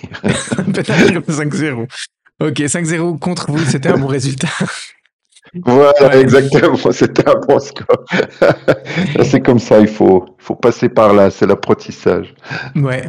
Quel est, quel est pour toi, euh, s'il fallait garder qu'un souvenir le, le, plus marquant? Alors, ça peut être un souvenir de ton époque, de ta jeunesse en tant que fan, ou alors ensuite un souvenir euh, lié à ton, à, à, ton implication au sein du club. Mais s'il fallait garder qu'un souvenir de Xamax, tu garderais lequel? Alors, il y en a eu énormément, hein, des, Ouais, je sais que c'est difficile d'en choisir euh, qu'un. Tu, tu peux en mentionner euh, deux ou trois si jamais. Ouais. Alors j'en aurais, euh, je pense, des dizaines à mentionner, euh, autant en tant que supporter que dans, dans ce côté obscur de, de la gestion d'un club. Bon, je pense le plus beau pour moi qui était en fait l'accomplissement d'un travail euh, de, de malade hein, qu'on a, qu'on a Mhm. mené euh, de front. Je pense que c'est vraiment le jour où euh, on a fêté la promotion en, en Super League. Euh, ce fameux euh, jour 6-3 où on a, Ville. on a battu le FC Ville, voilà. Mhm. C'était, je crois, 6 à 3, si, si Oui, mes souvenirs sont bons. C'était vraiment euh, l'achèvement d'un d'un travail euh, énorme, quoi, où on n'a pas arrêté, on a travaillé des heures et des heures. Et euh, c'était vraiment la récompense de tous ces efforts. À la fin de cette journée, rassure-moi, t'avais plus de voix. hein. Ah, j'étais euh, fini, mais je pense que j'ai passé encore. l'une des plus belles, euh, l'une des plus belles journées de ma vie, c'est vrai. Je me souviens euh, encore de tes était- hurlements. Tout était là quand- pour. Ouais, ouais. Je me souviens encore de tes hurlements quand tu as appelé El Capitano Laurent Walter pour prendre le trophée. Ouais. C'était, t'as Ah, explosé plus, les là. décibels dans le stade. Ouais. Je me suis dit, ah là là, le, speaker, le vice-président, à la fin de la journée, il aura plus de voix. C'est clair. Ouais, non, c'était. euh, ouais, j'ai donné toute mon énergie là, je pense. Ouais, ouais, ça c'était un... Et puis d'autres euh, d'autres souvenirs que tu voulais encore citer, effectivement, même si c'est impossible de les alors il y en a mais- aussi des, des mauvais, je pense euh, la faillite, la faillite en Mhm. janvier 2012 avec, euh, bah, j'étais sur l'esplanade aussi avec Gilbert qui avait sa sa larme à l'œil, ça m'a beaucoup touché. Je pense que c'est Mhm. vraiment un déclic aussi où je me suis dit mais non de bleu on peut pas laisser, euh, on peut pas laisser ce club mourir comme ça. Euh, sinon après, bah, il y a eu la reprise, il y a eu notre premier match à, à Laufen, le 1-1, où on s'est dit, ouh là là, ça va pas être facile. Ça va pas être. Euh, sinon, je pense euh, les souvenirs que tous les, les fans les plus assidus, et je pense que c'est la grande majorité de ceux qui vous écoutent, il y a bien sûr, euh, ah bien sûr, je vais passer par-dessus les matchs contre Concordia, qui était notre rival en, en deuxième ligue inter, Ouais, pour ouais. ceux qui s'en rappellent. On leur a mis un beau 5-0 qui faisait plaisir, ouais. Ouais, alors là, c'était au retour, euh, je On crois que c'était en février. février 2013, là, si j'ai toujours les, la mémoire. Après, il y a eu bah, le fameux match retour euh, à Baden, qu'on se Mhm. rappelle tous en juin 2014, si je ne fais erreur. Ouais. Ouais. Après, il y a eu d'autres euh, matchs qui m'ont, euh, qui étaient assez jouissifs euh, contre Servette, notamment le 1 à 2, où là, on s'est dit que je pense que c'était aussi un match déclic, un match charnière vers Mhm. notre promotion. Ouais, on l'a évoqué puis- dans l'épisode de la semaine dernière avec Mathéo. C'est clair que c'était un très bon, euh, un très bon souvenir, un très bon, un, un tournant de saison, comme on dit. hein. Ouais. Voilà, exactement, ouais. Et puis, euh, sinon, ben, il y a, ben, comme je disais, la promotion. Et puis, euh, dans, les, dans les derniers grands souvenirs, il y a aussi eu ben, les, les retours du, du barrage contre, Mhm. contre Arau. Et sinon, il y a aussi notre premier match de Super League euh, contre le FC Bâle avec un, un magnifique but de Nuzzolo qui me reste euh, en Ah oui, mais mémoire. ça, mais il y en a, il y en a des tonnes. hein. Ouais, ouais. Ouais. Ah mais le barrage, euh, bah, d'ailleurs en tant que speaker, le match aller, ça devait pas être facile quoi pour le pour ce match aller. Ah, il y en a eu beaucoup des matchs qui n'étaient pas faciles. Autant ceux-là que me retrouver seul à crier devant personne durant la période Covid. Ah oui. effectivement. des moments Mais du coup, on atroces. t'entendait très, on t'entendait très bien à la télé. Il n'y avait pas de souci. Ouais. C'est vrai que ça faisait pas bizarre de devoir faire le speak, assurer le speaker pour euh, pour un stade vide. C'était comment On en viendra, on en horrible. viendra peut-être à cette question dans la partie liée au, au speaker, hein, si, si, si c'est OK pour, euh, Ouais. Pour vous. Euh, parce qu'il y aura une partie liée à ton rôle de, de speaker, donc on reviendra sur cette question à ce moment-là. Euh, sinon, dans, pour revenir à ton expérience de supporter, euh, est-ce que tu peux nous citer des, des noms de joueurs, entraîneurs qui t'ont aussi particulièrement marqué?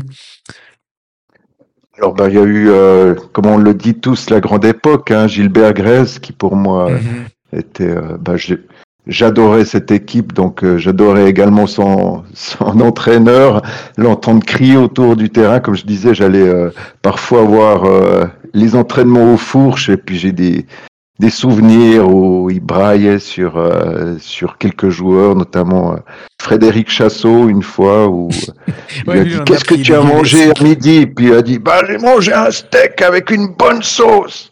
il était du franc fou.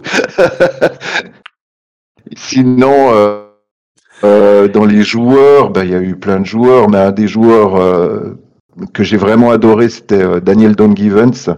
D'une Hmm. part parce que j'adorais le joueur, d'autre part il a la même date de naissance que moi.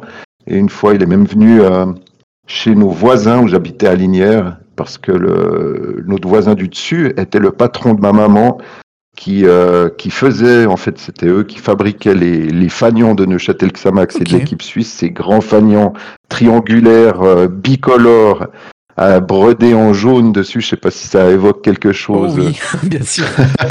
C'était fabriqué par, euh, par ma maman notamment. Ok. Et euh, il avait été invité, il m'avait appelé, euh, il m'avait donné, je sais plus, une photo dédicacée, un petit cadeau. Donc euh, j'étais tout heureux. Quand il faudra parler d'un joueur de légende, de Daniel Dungivens, je manquerai pas de, de te solliciter. Ouais. du coup. Sinon, euh, par rapport à l'époque, euh, on va dire l'ère Bingley, je pense Mhm. qu'il y a eu tellement de joueurs qui ont été importants. Ça a été un amalgame et, comme le disait euh, toujours, je ne sais pas si vous vous souvenez des, des interviews de, de Gilbert Grèce, il n'y a pas un meneur dans l'équipe, c'est toute l'équipe qui, euh, qui mène. euh, qui mène le jeu. Je crois qu'on a une quantité de joueurs que je pourrais citer en partant de ceux de la deuxième ligue in- inter, euh, euh, les Erhard, Lara, les frères Salah, Duda, Walter, Dinardo, Vici, Schneider, Seimenovic, Nuzzolo, Veloso, Tréon, Gomez, Mveng, Boya, Viola, Rodriguez, De Coulon, Cessiger, Delay, Chalonde, Chaton, Akolo, Djuric, Korba, Carlen, Ramidzi. Et j'ai plus de souffle. Bon. Non, les... C'est c'est Ouais, de mémoire, les bien sûr. hein. entraîneurs, T'as pas, t'as pas de liste devant tes yeux, là. non, non, c'est du par cœur, bien C'est du évidemment. par cœur, évidemment. non, mais c'est. Non, j'en ai, que- ai sûrement oublié, mais euh, c'est vraiment, c'est vraiment un groupe, un groupe d'amis qui a pu, euh, qui a pu faire ce- ces exploits parce que il faut quand même se le dire, ça a quand même été des exploits et on va Mhm. dire des coups de chance d'avoir non, seulement le soutien externe au club, euh, les sponsors, les fans, l'administration, le Neuchâtel euh, et les environs, et ces joueurs qui, formaient euh, des pièces de puzzle parfaites, on va dire. Mhm.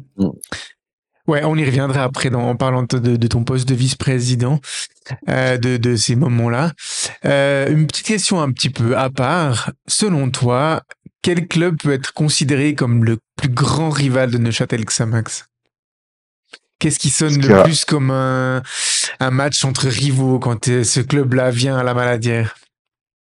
Je pense qu'à à chaque, à chaque championnat euh, a son rival. Donc, comme je le disais, pour euh, la deuxième Ligue Inter, à ce moment-là, c'était Concordia Bâle.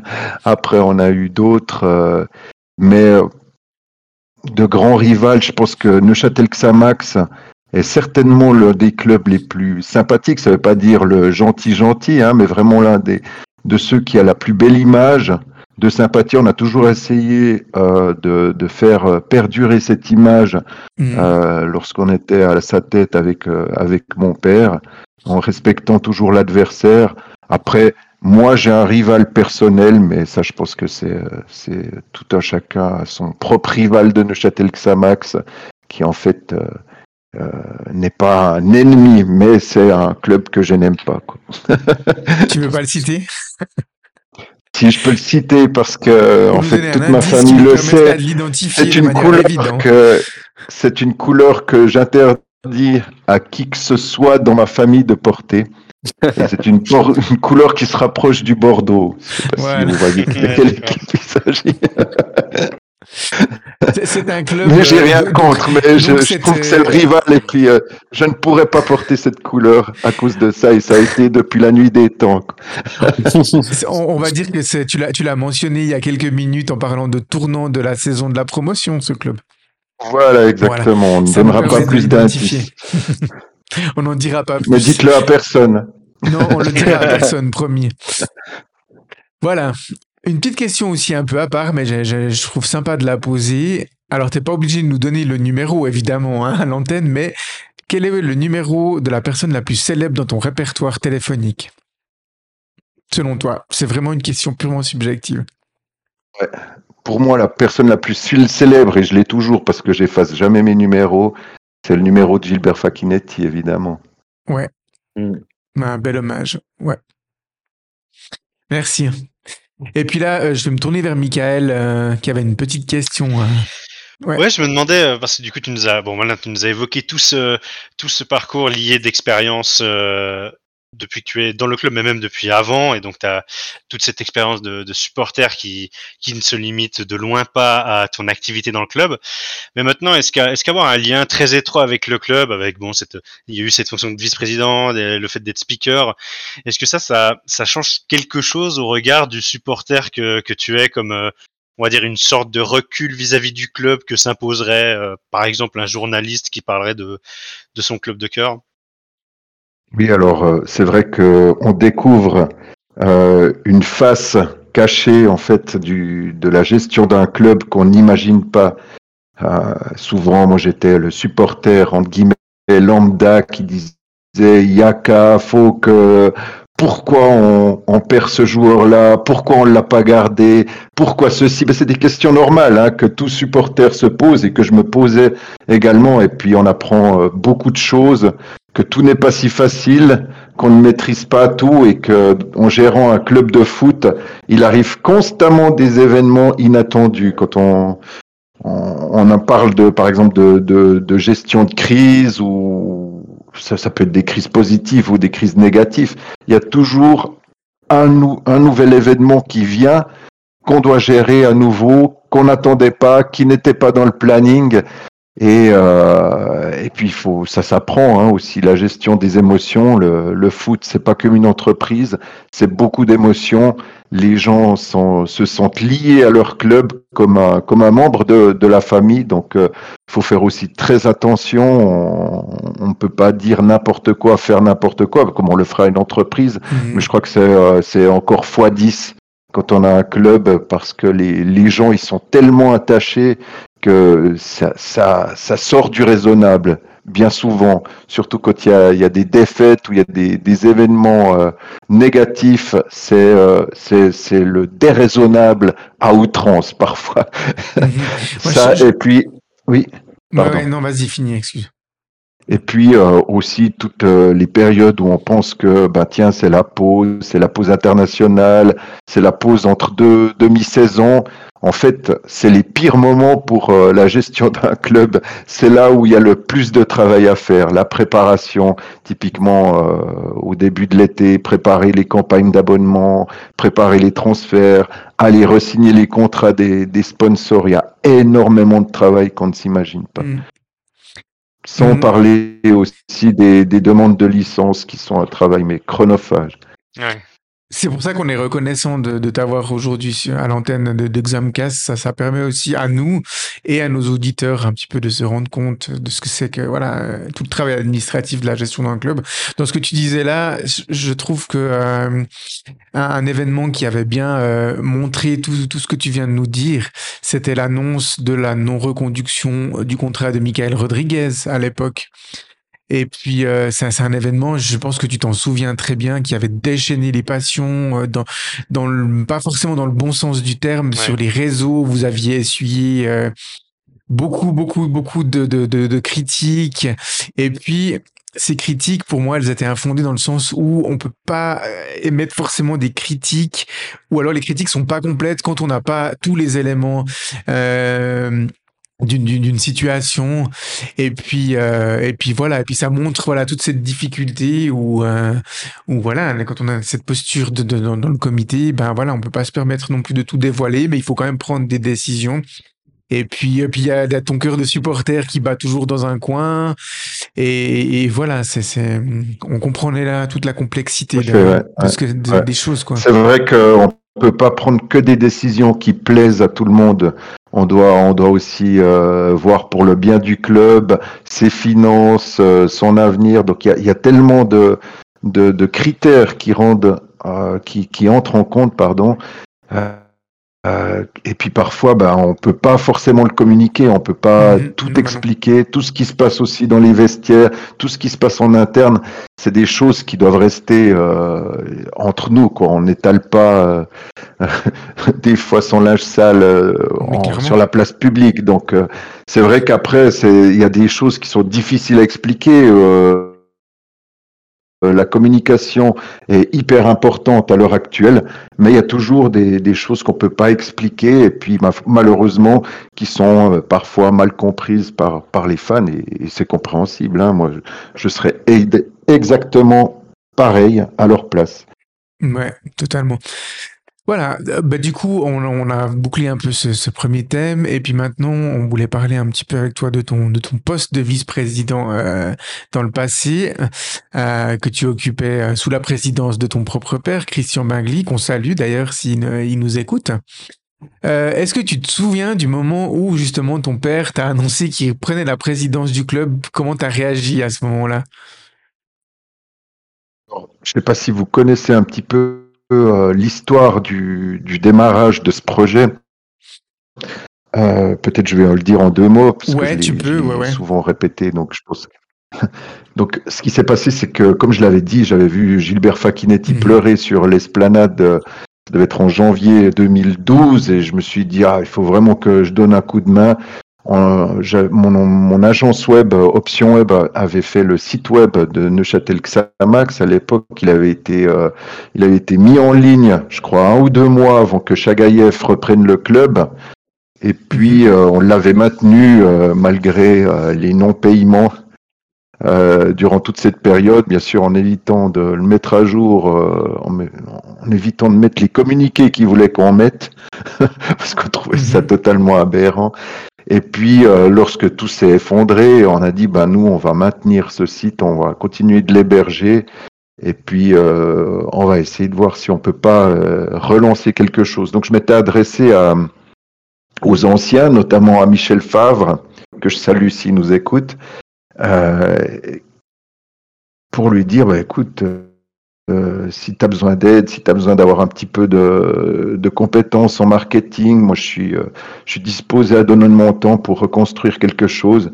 Puis euh, j'avais eu rendez-vous, comme ils disent tout le temps, à l'entreprise, donc chez, chez Facchinetti, il m'a dit ouais c'est super intéressant. On cherche euh, un président, on n'a pas de président, on a demandé à une ou deux personnes à Neuchâtel, il y a eu euh, par exemple, euh, Monsieur Knöpfel, qui lui n'était plus Mhm. intéressé. Je crois qu'il y avait aussi Jean-Marc Rohrer, qui n'avait pas, qui n'avait pas le temps ou qui n'était pas intéressé à l'époque. euh, et puis quelques autres personnes. Bref, ils avaient, ils avaient de la peine. Puis moi, j'ai dit, bah, il y aurait peut-être mon père qui serait intéressé à, peut-être pas prendre la présidence, mais euh, déjà faire partie du comité. Il a dit, ok, donne-moi son numéro. Puis je lui avais donné son numéro, il l'a appelé, puis lui a carrément directement demandé de, de reprendre euh, la présidence du club. En parallèle, il y avait aussi la fondation Gilbert Facchinetti qui, qui avait réussi à, récupérer euh, l'équipe M21 de la faillite, qui faisait aussi un gros travail en parallèle. Et puis mon père euh, m'appelle après le téléphone, puis il me dit, écoute, il m'a demandé carrément de devenir président. Puis moi je dis à mon père, mais je suis sûr que tu vas dire oui. Ouais, euh, ok, mais il faut que je regarde. euh, Ça te dit de faire partie de l'aventure avec moi? Puis j'ai dit, ouais, moi, il n'y a, aucun souci. Je lui en avais déjà parlé euh, avant de rencontrer euh, Michel Favre, que j'y allais. Il m'avait déjà donné, euh, euh, il m'avait déjà pas donné, mais il m'avait déjà proposé que lui pouvait aussi donner un coup de main. Donc, euh, en cinq jours, on a réuni une équipe euh, de spécialistes dans divers domaines. On a eu je pense euh, la personne que tout le monde connaît, Terry Wilshire, qui lui a une grande expérience en tant que responsable sécurité de Xamax à la grande époque, puis euh, entraîneur également, aussi faisant partie du staff et aussi ayant géré euh, quelques quelques fans clubs. On a eu euh, un responsable pour les finances, on a eu bref quelques personnes vraiment euh, spécialisées dans, dans leur domaine, moi et mon père, et puis voilà, on s'est lancé très naïvement, pensant pas le boulot qu'on aurait à, faire pendant ces années. Et puis, euh, puis après, pour ce qui est de la vice-présidence, jamais, jamais réclamé cette place. Mon père m'a dit ouais, tu devrais être vice-président parce que voilà, quand même ça, ça démarre de toi. Puis j'ai dit ouais bon ben pourquoi pas quoi. Puis voilà. Donc c'est Ouais, ça pas vraiment été un vote à l'unanimité ou un suffrage où on a décidé de qui était président ou vice-président, ça s'est fait naturellement, quoi, je vais dire. C'est sans qu'il y ait euh, personne qui ait envie de prendre la place à l'autre, qu'on était tous euh, bien à notre place, quoi une, une, merveilleuse aventure en fait qui euh, voilà qui a aidé le club à, à grandir, à se développer en passant euh, de la deuxième ligue internationale euh, internationale pardon à, à, la Super League en, en six ans. Et puis euh, avec une progression quasi constante ouais non constante en fait de, de, de l'équipe puisque l'équipe a été promue chaque saison jusqu'à la la Challenge League. Puis ensuite des, des performances enfin deux saisons à la deuxième place avec des très bonnes équipes équipe devant nous, puis une promotion très nette en, Super League. Durant toute cette partie-là, bah, tu l'as cité avant, euh, Neuchâtel Xamax a eu l'occasion d'avoir de, très grands joueurs dans, l'effectif. Mais est-ce qu'il y a un joueur qui n'a jamais joué pour, euh, Xamax que tu aurais adoré en tant que vice-président euh, pouvoir signer dans l'équipe? On avait un joueur qui nous avait été proposé et malheureusement, l'entraîneur n'était pas tellement favorable. Et puis, euh, vous allez rire quand je vais vous dire qui c'est. C'est euh, Steve Rouillet qui joue. Ah, qui joue dans un club, euh, dans un club un peu rouge foncé, ouais. Ah, c'est le l'ironie de l'histoire. l'ironie de l'histoire. Et puis ça, franchement, même si c'est un club que j'affectionne pas tout particulièrement, euh, hormis le fait que je trouve qu'ils font un énorme travail et puis euh, et puis très très bien fait. Hein, ça, euh, ça ne leur enlève aucun aucun mérite. Mais euh, c'est un joueur qui qui aurait fait du bien à l'époque où on nous l'avait proposé. Mmh Effectivement. Et puis, du coup, ça nous permet, ça me permet de faire le lien entre les, deux sujets. Ben, depuis le début, tu as aussi officié en plus comme vice-président, comme euh, speaker hein, au sein de, euh, de Neuchâtel Xamax. Et puis, à la passation de la présidence euh, à Jean-François Collet, ben, tu as, tu as conservé ce, ce rôle de speaker. Et puis, on, on est aussi allé jeter un coup d'œil sur le, le site du, du club. Et tu apparais en fait comme administrateur. Donc, à quoi ça correspond euh, ce rôle d'administrateur dans le, l'organigramme actuel de, de Neuchâtel Xamax? Administrateur, c'est simplement par le fait que je fais partie du, du conseil d'administration. Donc lorsqu'on a lorsqu'on a cédé le club à, à Jeff Collet, euh, il nous a demandé mais ça vous dit de rester euh, au sein du club? Puis moi j'avais pas c'est pas que j'avais envie de le quitter ou d'y rester, mais s'il y avait vraiment une place pour moi, puis euh, que je serve à quelque chose, j'ai dit oui, euh, volontiers. Puis euh, c'est pour ça que moi et mon père, on est resté administrateur jusqu'à que mon père parte. Donc lui après, il a, il a quitté le conseil d'administration. Mhm. Moi, j'y suis depuis depuis toujours, entre guillemets, puisqu'on était les principaux actionnaires avec mon père de la SA qu'on a, qu'on a laissé à, à, Jeff Collet. Lui, il est actionnaire à 100% et nous, on fait partie, enfin, nous, je fais partie du, du conseil d'administration aux côtés de, de Nicolas Buschini et puis de, de Tiziano euh, Sorrenti. Mhm. Donc, euh, on, on, se retrouve pour les, les, les conseils d'administration, donc pour les, les assemblées générales. Et puis, on est impliqué euh, dans les grandes décisions du genre euh, faut-il changer d'entraîneur ou euh, des grandes décisions de, de, ce type? Et en parallèle de ce rôle, qui reste un rôle un petit peu symbolique, on va dire, euh, moi, je m'occupe euh, principalement de tout ce qui est marketing digital, stratégie marketing digital, c'est-à-dire les développements web, développement d'applications et, et bon, il y a beaucoup de choses qui se font pour notre futur que vous voyez pas encore, que oui. vous avez pu voir comme euh, bah, le nouveau site internet euh, qui devait absolument être euh, être euh, mis en ligne parce qu'on n'était plus du tout compatible avec nos fameux devices qu'on a dans la poche, donc tout ce qui était smartphone et tablettes. Donc euh, c'est moi qui, par exemple, ai fait le cahier des charges, c'est moi qui, euh, on a dû le faire euh, assez rapidement. Donc on a eu une première version qui n'était pas tout à fait aboutie, et puis au fur et à mesure euh, de l'utilisation, on a vu quelques défauts, on essaye d'améliorer, il y a encore pas mal de défauts.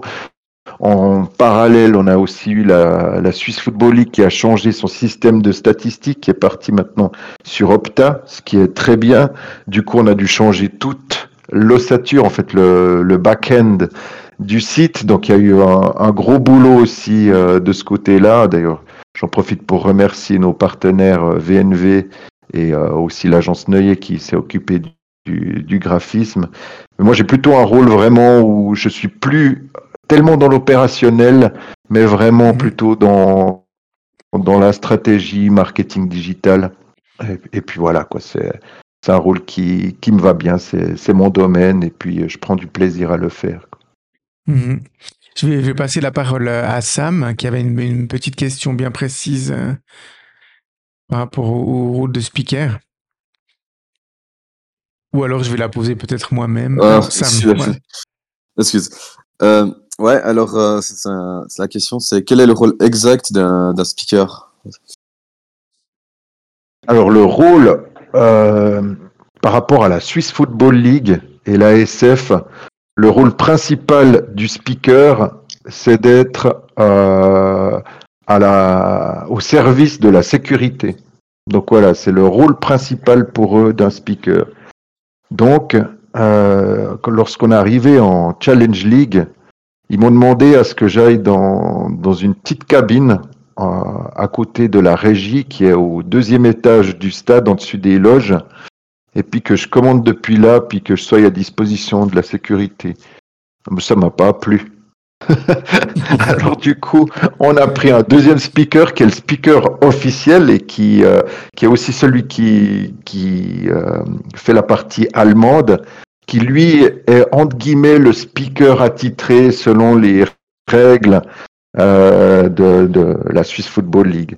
Moi, je préfère avoir ce, ce rôle de speaker animateur Mhm. qui euh, qui crie, qui est dans le public. Je déteste aller euh, en haut. J'avais passé aussi euh, quelques fois dans dans ces cabines, mais je déteste ça parce qu'on sent pas vraiment l'atmosphère du du stade. On sent pas euh, typiquement quand il y a un but. Euh, J'essaie de voir quand est-ce que les les fans derrière les buts ont, ont terminé leur chant ou sont en redescente de leur de leur chant euh, pour célébrer le, le goal afin de lancer euh, mes fameux euh, mes fameux mots.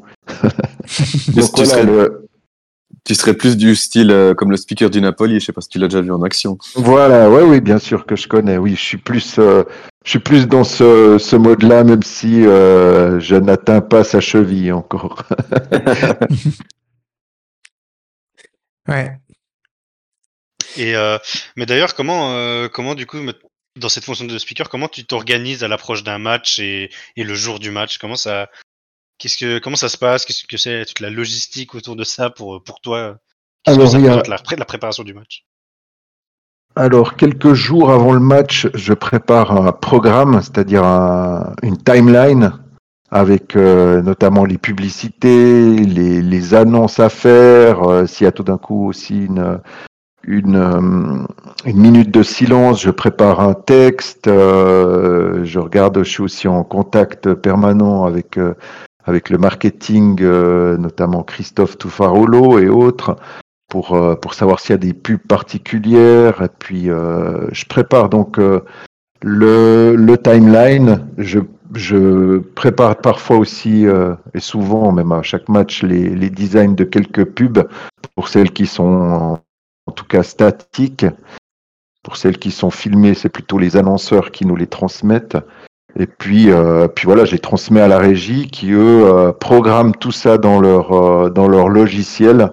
Euh, et puis le jour de match, j'arrive au match, j'ai mon programme imprimé à ma place avec la feuille de match et puis euh, le timing qui sont, qui sont imprimés justement par euh, les responsables de la, de la régie. Et puis voilà, c'est hop, on y va. Et, et donc ça c'est toute la toute la partie de, de speaker au stade. Mais et puis les, les journées de match à l'extérieur, comment ça se passe pour toi? Tu te déplaces avec avec le staff? Alors, pour les, les matchs à l'extérieur, il y a, il y a le speaker, bien sûr, de l'équipe adverse. Ils n'ont pas besoin du speaker, euh, du speaker de Xamax, sauf, je Moi, crois, je te dans bien aller certains matchs annoncer de. nos buts à Bellinzone ou à Vaduz, quoi. Ça Ouais, serait chouette. ça serait pas mal. Hein. On pourrait faire ça pour être fair play. non, je, je me déplaçais à tous les matchs euh, à l'air Bingli, mais là, c'est vrai que de moins en moins, parce que j'ai j'ai aussi, euh, j'ai aussi une fille, puis je me suis rendu compte que je passais aussi pas mal à côté euh, de, de sa croissance, on va dire. Et je Mhm. préfère consacrer un petit peu plus de temps à elle. Euh, elle est encore jeune. Maintenant, elle a 12 ans. Et hélas, le foot ne l'intéresse absolument pas, donc je peux pas l'emmener euh, dans, dans les déplacements. Je Ouais, fais quelques déplacements. chez nous, on va, on va s'occuper de sa Voilà, formation de, de exactement. supporter. exactement. Et voilà, donc euh, un petit peu moins de, de déplacements euh, depuis, euh, depuis les, les dernières saisons. Et aussi Mhm. sur un sur un autre registre, enfin sur, sur ta fonction de speaker, là, moi il y a un truc, c'est la, la confusion autour du coup franc de sur D euh, face à Haro m'a fait me poser la question. Euh, alors tu, tu connais les joueurs, donc j'imagine que sur voilà, sur un but normal, tu es déjà sûr du buteur et prêt à annoncer. Mais sur une situation peu claire comme euh, peu claire depuis la tribune comme euh, comme c'est comme sur ce match-là, ça se passe comment? Il y a quelqu'un qui confirme le buteur ou ça s'est passé comment dans cette situation précise? Parce que je crois qu'on t'a entendu te corriger aussi. T'as parlé direct. de rap au début, et puis alors il y avait Abedini dans le coup, puis finalement sur Ouais. des. du coup, comment ce genre de situation un peu peu claire mais rare euh, se, se passe? Et puis même pour un but euh, normal, hein, peut-être. Alors, j'ai pour habitude de me fier à ce qui est écrit sur l'écran géant. Donc, il est en face de moi, je lis ce qui est sur l'écran géant, et puis là, euh, en l'occurrence, euh, lors de ce match, je vois rap. Puis je me dis, mais il n'y a Mhm. pas rap qui est dans le coup. En tout cas, c'est pas rap, euh, ni lui qui a tiré, ni lui qui a, qui a fait la tête. Et puis moi, euh, de visu, j'étais sûr que c'était Abedini qui avait mis le but. On est beaucoup à y avoir. Mais- Il est dans le coup, ouais, il fait un mouvement de tête, finalement il la touche Voilà, pas. mais- exactement. Alors, J'étais Ouais. sûr qu'il l'avait touché, donc j'étais là, mais non, c'est Abedini, c'est Abedini. Puis je me suis énervé quand je voyais ce rap, donc j'appelle la régie, mais vous êtes sûr de votre coup? Puis après, ils me disent non, c'est Franck Surdé. Bon, alors voilà, je corrige, et puis c'est Franck Surdé. Donc, euh, même si je suis bien placé, on n'arrive pas non plus toujours à tout voir. Donc, euh, j'essaye de me fier euh, à ceux qui sont en régie parce qu'ils sont plus hauts. Ils ont même des jumelles. Et puis, ils ont les, les, les commentateurs, enfin, les, les commentateurs du live ticker de la SFL à côté d'eux. Et au final, c'est eux qui ont le, le message officiel. Donc, euh, Et donc, euh, et donc c'est eux qui beaucoup- mettent sur l'écran géant, et donc de par le biais de l'écran Voilà. géant, tu sais que c'est ce que. Exactement, ouais. Ok. Exactement. Donc souvent, quand je dis une bêtise, c'est peut-être qu'il y a eu quelque chose de, de faux qui a été inscrit. Bon, ça, m'arrive aussi de dire des bêtises qui sont pas écrites. Ouais, tu t'en sors plutôt bien à ce niveau-là, je trouve. Il n'y a pas eu trop de, de boulettes. Puis là, c'était, c'est vrai que la situation était pas claire. Même nous, euh, on se disait, c'est, est-ce qu'Abedini la touche ou pas? Moi, Mais même moi, Abedini est célèbre, j'ai l'impression. Ouais, c'est ça. Même lui célèbre. Donc, euh, donc voilà. Mais euh, de manière générale, euh, voilà, tu t'en, tu t'en sors très très bien. Euh, petite dédicace euh, aux, gens, euh, bah, justement les personnes qui, qui t'assistent pour l'allemand et puis l'aspect lié à la sécurité en italien. Tu peux leur faire une petite dédicace. C'est qui Ces deux personnes. Oui, alors c'est on a Florian Grobe qui s'occupe Mhm. de l'allemand, qui a fait ses, ses études universitaires en allemand et puis qui est là tous les matchs depuis maintenant quelques saisons. Bon, il a été la saison passée, bah, comme votre collègue va l'être, à l'armée. Donc, il a même été euh, à l'école de Souzov, si je ne faisais erreur. Et là, on a eu euh, Monsieur Hugen Tobler qui fait aussi pour le HC Bienne, qui est venu euh, le remplacer. Et Et sinon, en italien. italien, ouais. en italien, alors, euh, on a une longue tradition avec, euh, avec euh, Serena Placci, qui est euh, une ancienne collègue de travail italienne qui, qui fait la, la partie euh, italienne, sauf le dernier match où ça a été un des membres de la régie qui parle, Mhm. qui parle italien. Ouais, un travail de l'ombre. On les, on les salue si par hasard ils arrivent à l'antenne euh, de Xamcast. Petite euh, anecdote croustillante. Ça a été quoi pour toi les pires noms à prononcer, que ce soit chez nous ou chez un adversaire? T'as des souvenirs comme ça qui te donnent encore des cauchemars aujourd'hui? Alors on n'a pas eu le, joueur euh, géorgien de Naples, heureusement, mais est-ce qu'il y a eu des... Euh, je n'ose même pas prononcer son nom, mais euh, comme ça il y a des noms qui te reviennent euh, que t'avais pas envie de prononcer? Alors parfois, oui, il y a des noms qui sont assez compliqués déjà de par euh, la prononciation. On ne sait pas comment il faut, euh, il faut le prononcer. Puis, on a parfois peur de faire des erreurs. Heureusement, maintenant, il y a, y a, y a Google qui nous aide pas mal. hein. Notamment euh, lorsque j'ai fait le match, euh, j'ai fait cet été euh, deux matchs des moins de 16 de l'équipe suisse, euh, bah, justement à Linière, où il y avait des, des chypriotes avec des noms où je ne savais vraiment pas comment il fallait les dire. Alors, on passe dans la moulinette de Google Traduction qui, qui nous les dit euh, dans la bonne langue, ou alors euh, aussi euh, le dernier match des, des moins de 21. euh, qui Ouais. était contre la Roumanie et puis euh, contre euh, l'Arménie. Là les. Arméniens n'ont pas marqué. aidé. donc ça- Ouais, donc ça a aidé. Mais Ouais. ils ont fait des changements quand Non, même. mais euh, Oui, c'est il y a quand même les changements, effectivement. vrai, oui, et puis effectivement. l'annonce des joueurs en anglais et en français. Sinon, pour ce qui est euh, de l'équipe à Xamax, je crois qu'on n'a jamais eu de nom qui était euh, imprononçable. J'ai entendu que vous parliez du, de notre euh, ancien défenseur belge, Hugebert. Alors j'aimais bien le dire avec l'accent belge comme ça. Je ne me moque pas, mais ça me faisait marrer de le dire comme ça. Ouais, c'est vrai que Sinon- c'était compliqué. hein. Gobert, c'était pas. Sinon, pas sinon, on a eu euh, des adversaires. euh, je me rappelle, euh, il était à Lausanne Sport, puis après j'étais déçu parce qu'il était au slow. C'était Quentin Rouchengumienga ou quelque chose comme ça. C'était un nom assez Ouais, il, il a compliqué pas à dire. beaucoup à la maladière, on est content d'ailleurs. Ouais. Alors en général, pour comme c'est des noms comme ça, vu que on m'écoute pas trop, je dis le début du nom et la fin du nom. Donc ça fait Rouchenga. Et puis ça Au passe. milieu, c'est euh, une purée de pois chiches. Ça passe, les gens prennent leur bière encore. euh, C'est ça. Ouais. Moi, j'ai pas souvenir que ce joueur en question ait marqué à Neuchâtel, donc t'as juste dû annoncer son entrée ou sa sortie du terrain. va. Voilà, ouais. Et puis une autre, euh, alors on, on te le souhaite pas, c'est jamais arrivé, ou alors tu l'as bien caché, mais c'est un jour de match et puis t'es à faune, il se passe quoi? Alors si je suis à faune ou que je suis malade, euh, bah, ça m'est arrivé d'être euh, trois fois absent depuis que j'ai repris le club, depuis, depuis que je suis speaker. Donc là, en l'occurrence, c'est euh, bah, Florian Grobe qui m'a à chaque fois euh, remplacé. Donc le speaker euh, allemand. Ouais, il fait tout le tout le travail, il annonce avec passion, la même passion que toi les, les buts de Xamax. Voilà, ouais. Il sait bien, il bien m'imiter, voire même faire mieux. Donc euh, la relève est là. Et puis si tu devais garder qu'un seul but, le plus beau but que tu aies eu à commenter euh, dans ta, ta, ta carrière de, de speaker, tu garderais lequel? Tu peux aussi en choisir plusieurs hein, si tu veux. Je sais que c'est pas D'accord. d'en choisir qu'un. Alors il y a, alors il y en a deux que j'ai, bon il y en a, il y en a pas que deux que j'ai aimé, il y en a beaucoup que j'ai aimé, mais c'est ceux qui me viennent comme ça à l'esprit.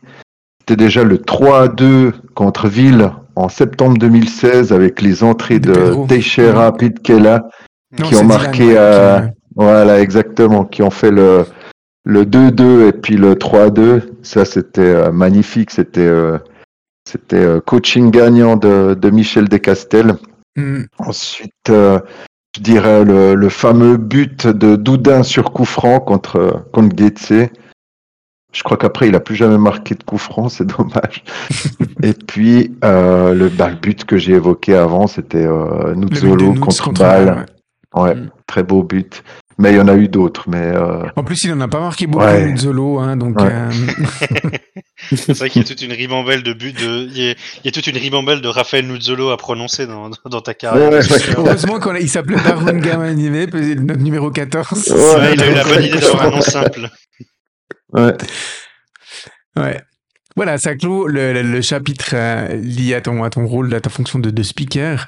On voulait aussi un petit peu euh, t'entendre par rapport à, à la- à l'actualité du club.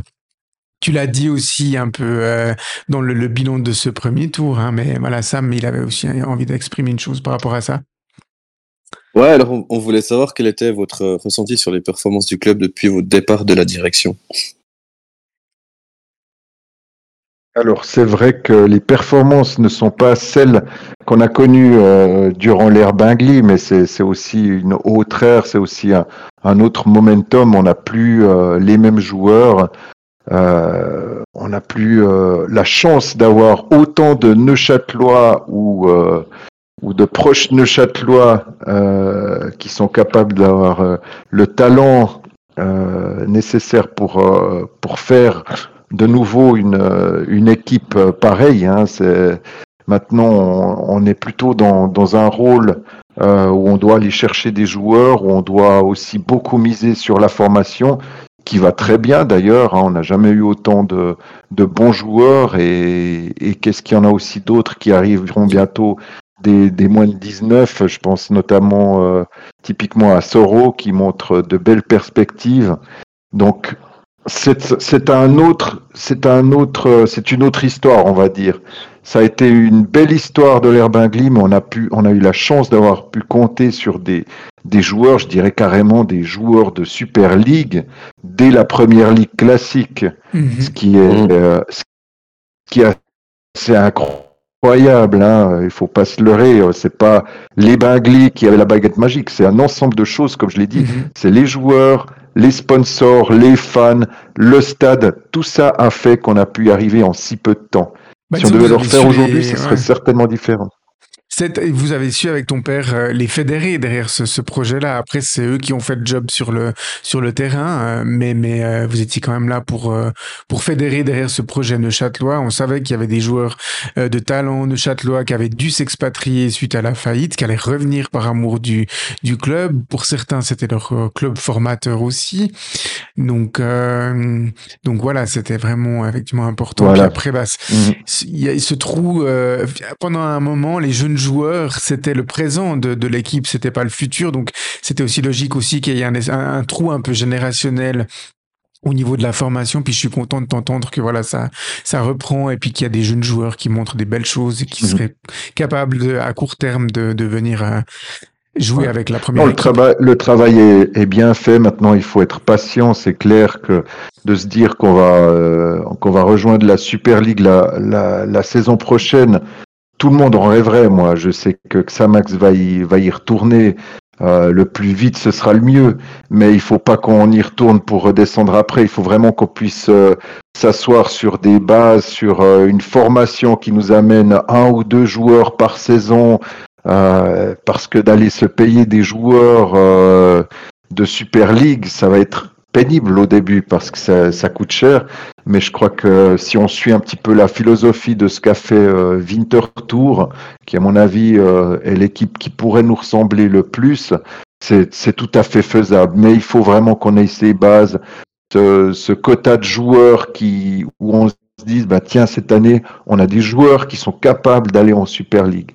Ce qui n'est pas encore le cas, non pas pour les critiquer, mais c'est euh, c'est vrai que il nous manque encore euh, cette assise là pour vraiment espérer euh, aller rivaliser des clubs de Super League de manière régulière et pas juste euh, sur un ou deux matchs euh, ou un ou deux exploits. Mmh. Puis il y a la formation ouais. qui a été évoquée, il y a aussi, on l'a un peu oublié depuis, depuis quelques temps, il y a aussi Alili maintenant hein, qui, qui, est avec les M19 et qui marque pas mal, mmh. vous avez vu. Donc c'est vrai qu'il Oui, alors il revient bien, ouais. Il peut y avoir des joueurs intéressants aussi ouais, dans, cette formation. Tout à fait. Ouais, non, non, le potentiel est là. Le, ouais, le potentiel est là. On est, on a quand même une ville de football. On a, franchement, on a tout pour bien faire. Ce qu'il y a, c'est que on est tous impatients de retrouver cette euh, Super League, mais à quoi bon si c'est pour se ramasser des 5-0 à chaque match Ça, ça va décevoir trop de monde. Mieux vous y aller et puis euh, de s'y installer euh, durablement. Maintenant, surtout qu'on a 12 équipes en Super League, je crois qu'on qu a de quoi faire. Totalement. Et ce serait un peu la conclusion de, de, ta partie, de ton interview, mais quel message tu souhaites soit donner aux Neuchâtelois pour les motiver à venir encourager l'équipe? Alors, c'est vrai que le, la publicité, la meilleure, c'est les résultats, les résultats, la performance de l'équipe. Mhm. Euh, je sais que ceux qui nous, écoutent sont des fans. Et pour nous, pour le club, et je pense que pour n'importe quel club de football ou de hockey, le cœur et le noyau, c'est vraiment les, les fans les plus assidus, les aficionados, ceux qui suivent euh, à toute heure, à tout moment et dans peu importe les circonstances. hein. Moi, je parle de tous ceux qui nous ont suivis depuis la deuxième Ligue Inter. Vous êtes vraiment les ambassadeurs du club. C'est par vous que passe le message et la publicité réelle du club, le bouche à bouche, le, le tupperware, la, le concept tupperware. On achète un tupperware parce que notre voisine, notre amie, notre mère nous a dit que c'était bien. Vous, c'est pareil pour Xamax. C'est pas un tupperware, évidemment, c'est bien mieux que ça.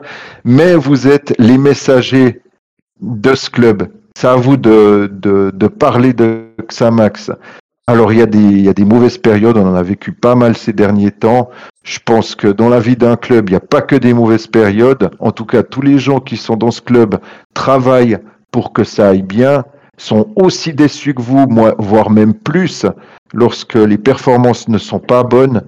Mais on a un club avec des jeunes de Châtelois. On a un stade qui est quand même magnifique. hein, ça, je le répète depuis des années, mais on a quand même le top hein, en Suisse. Qu'est-ce qu'il y en a qui aimeraient avoir un stade comme ça?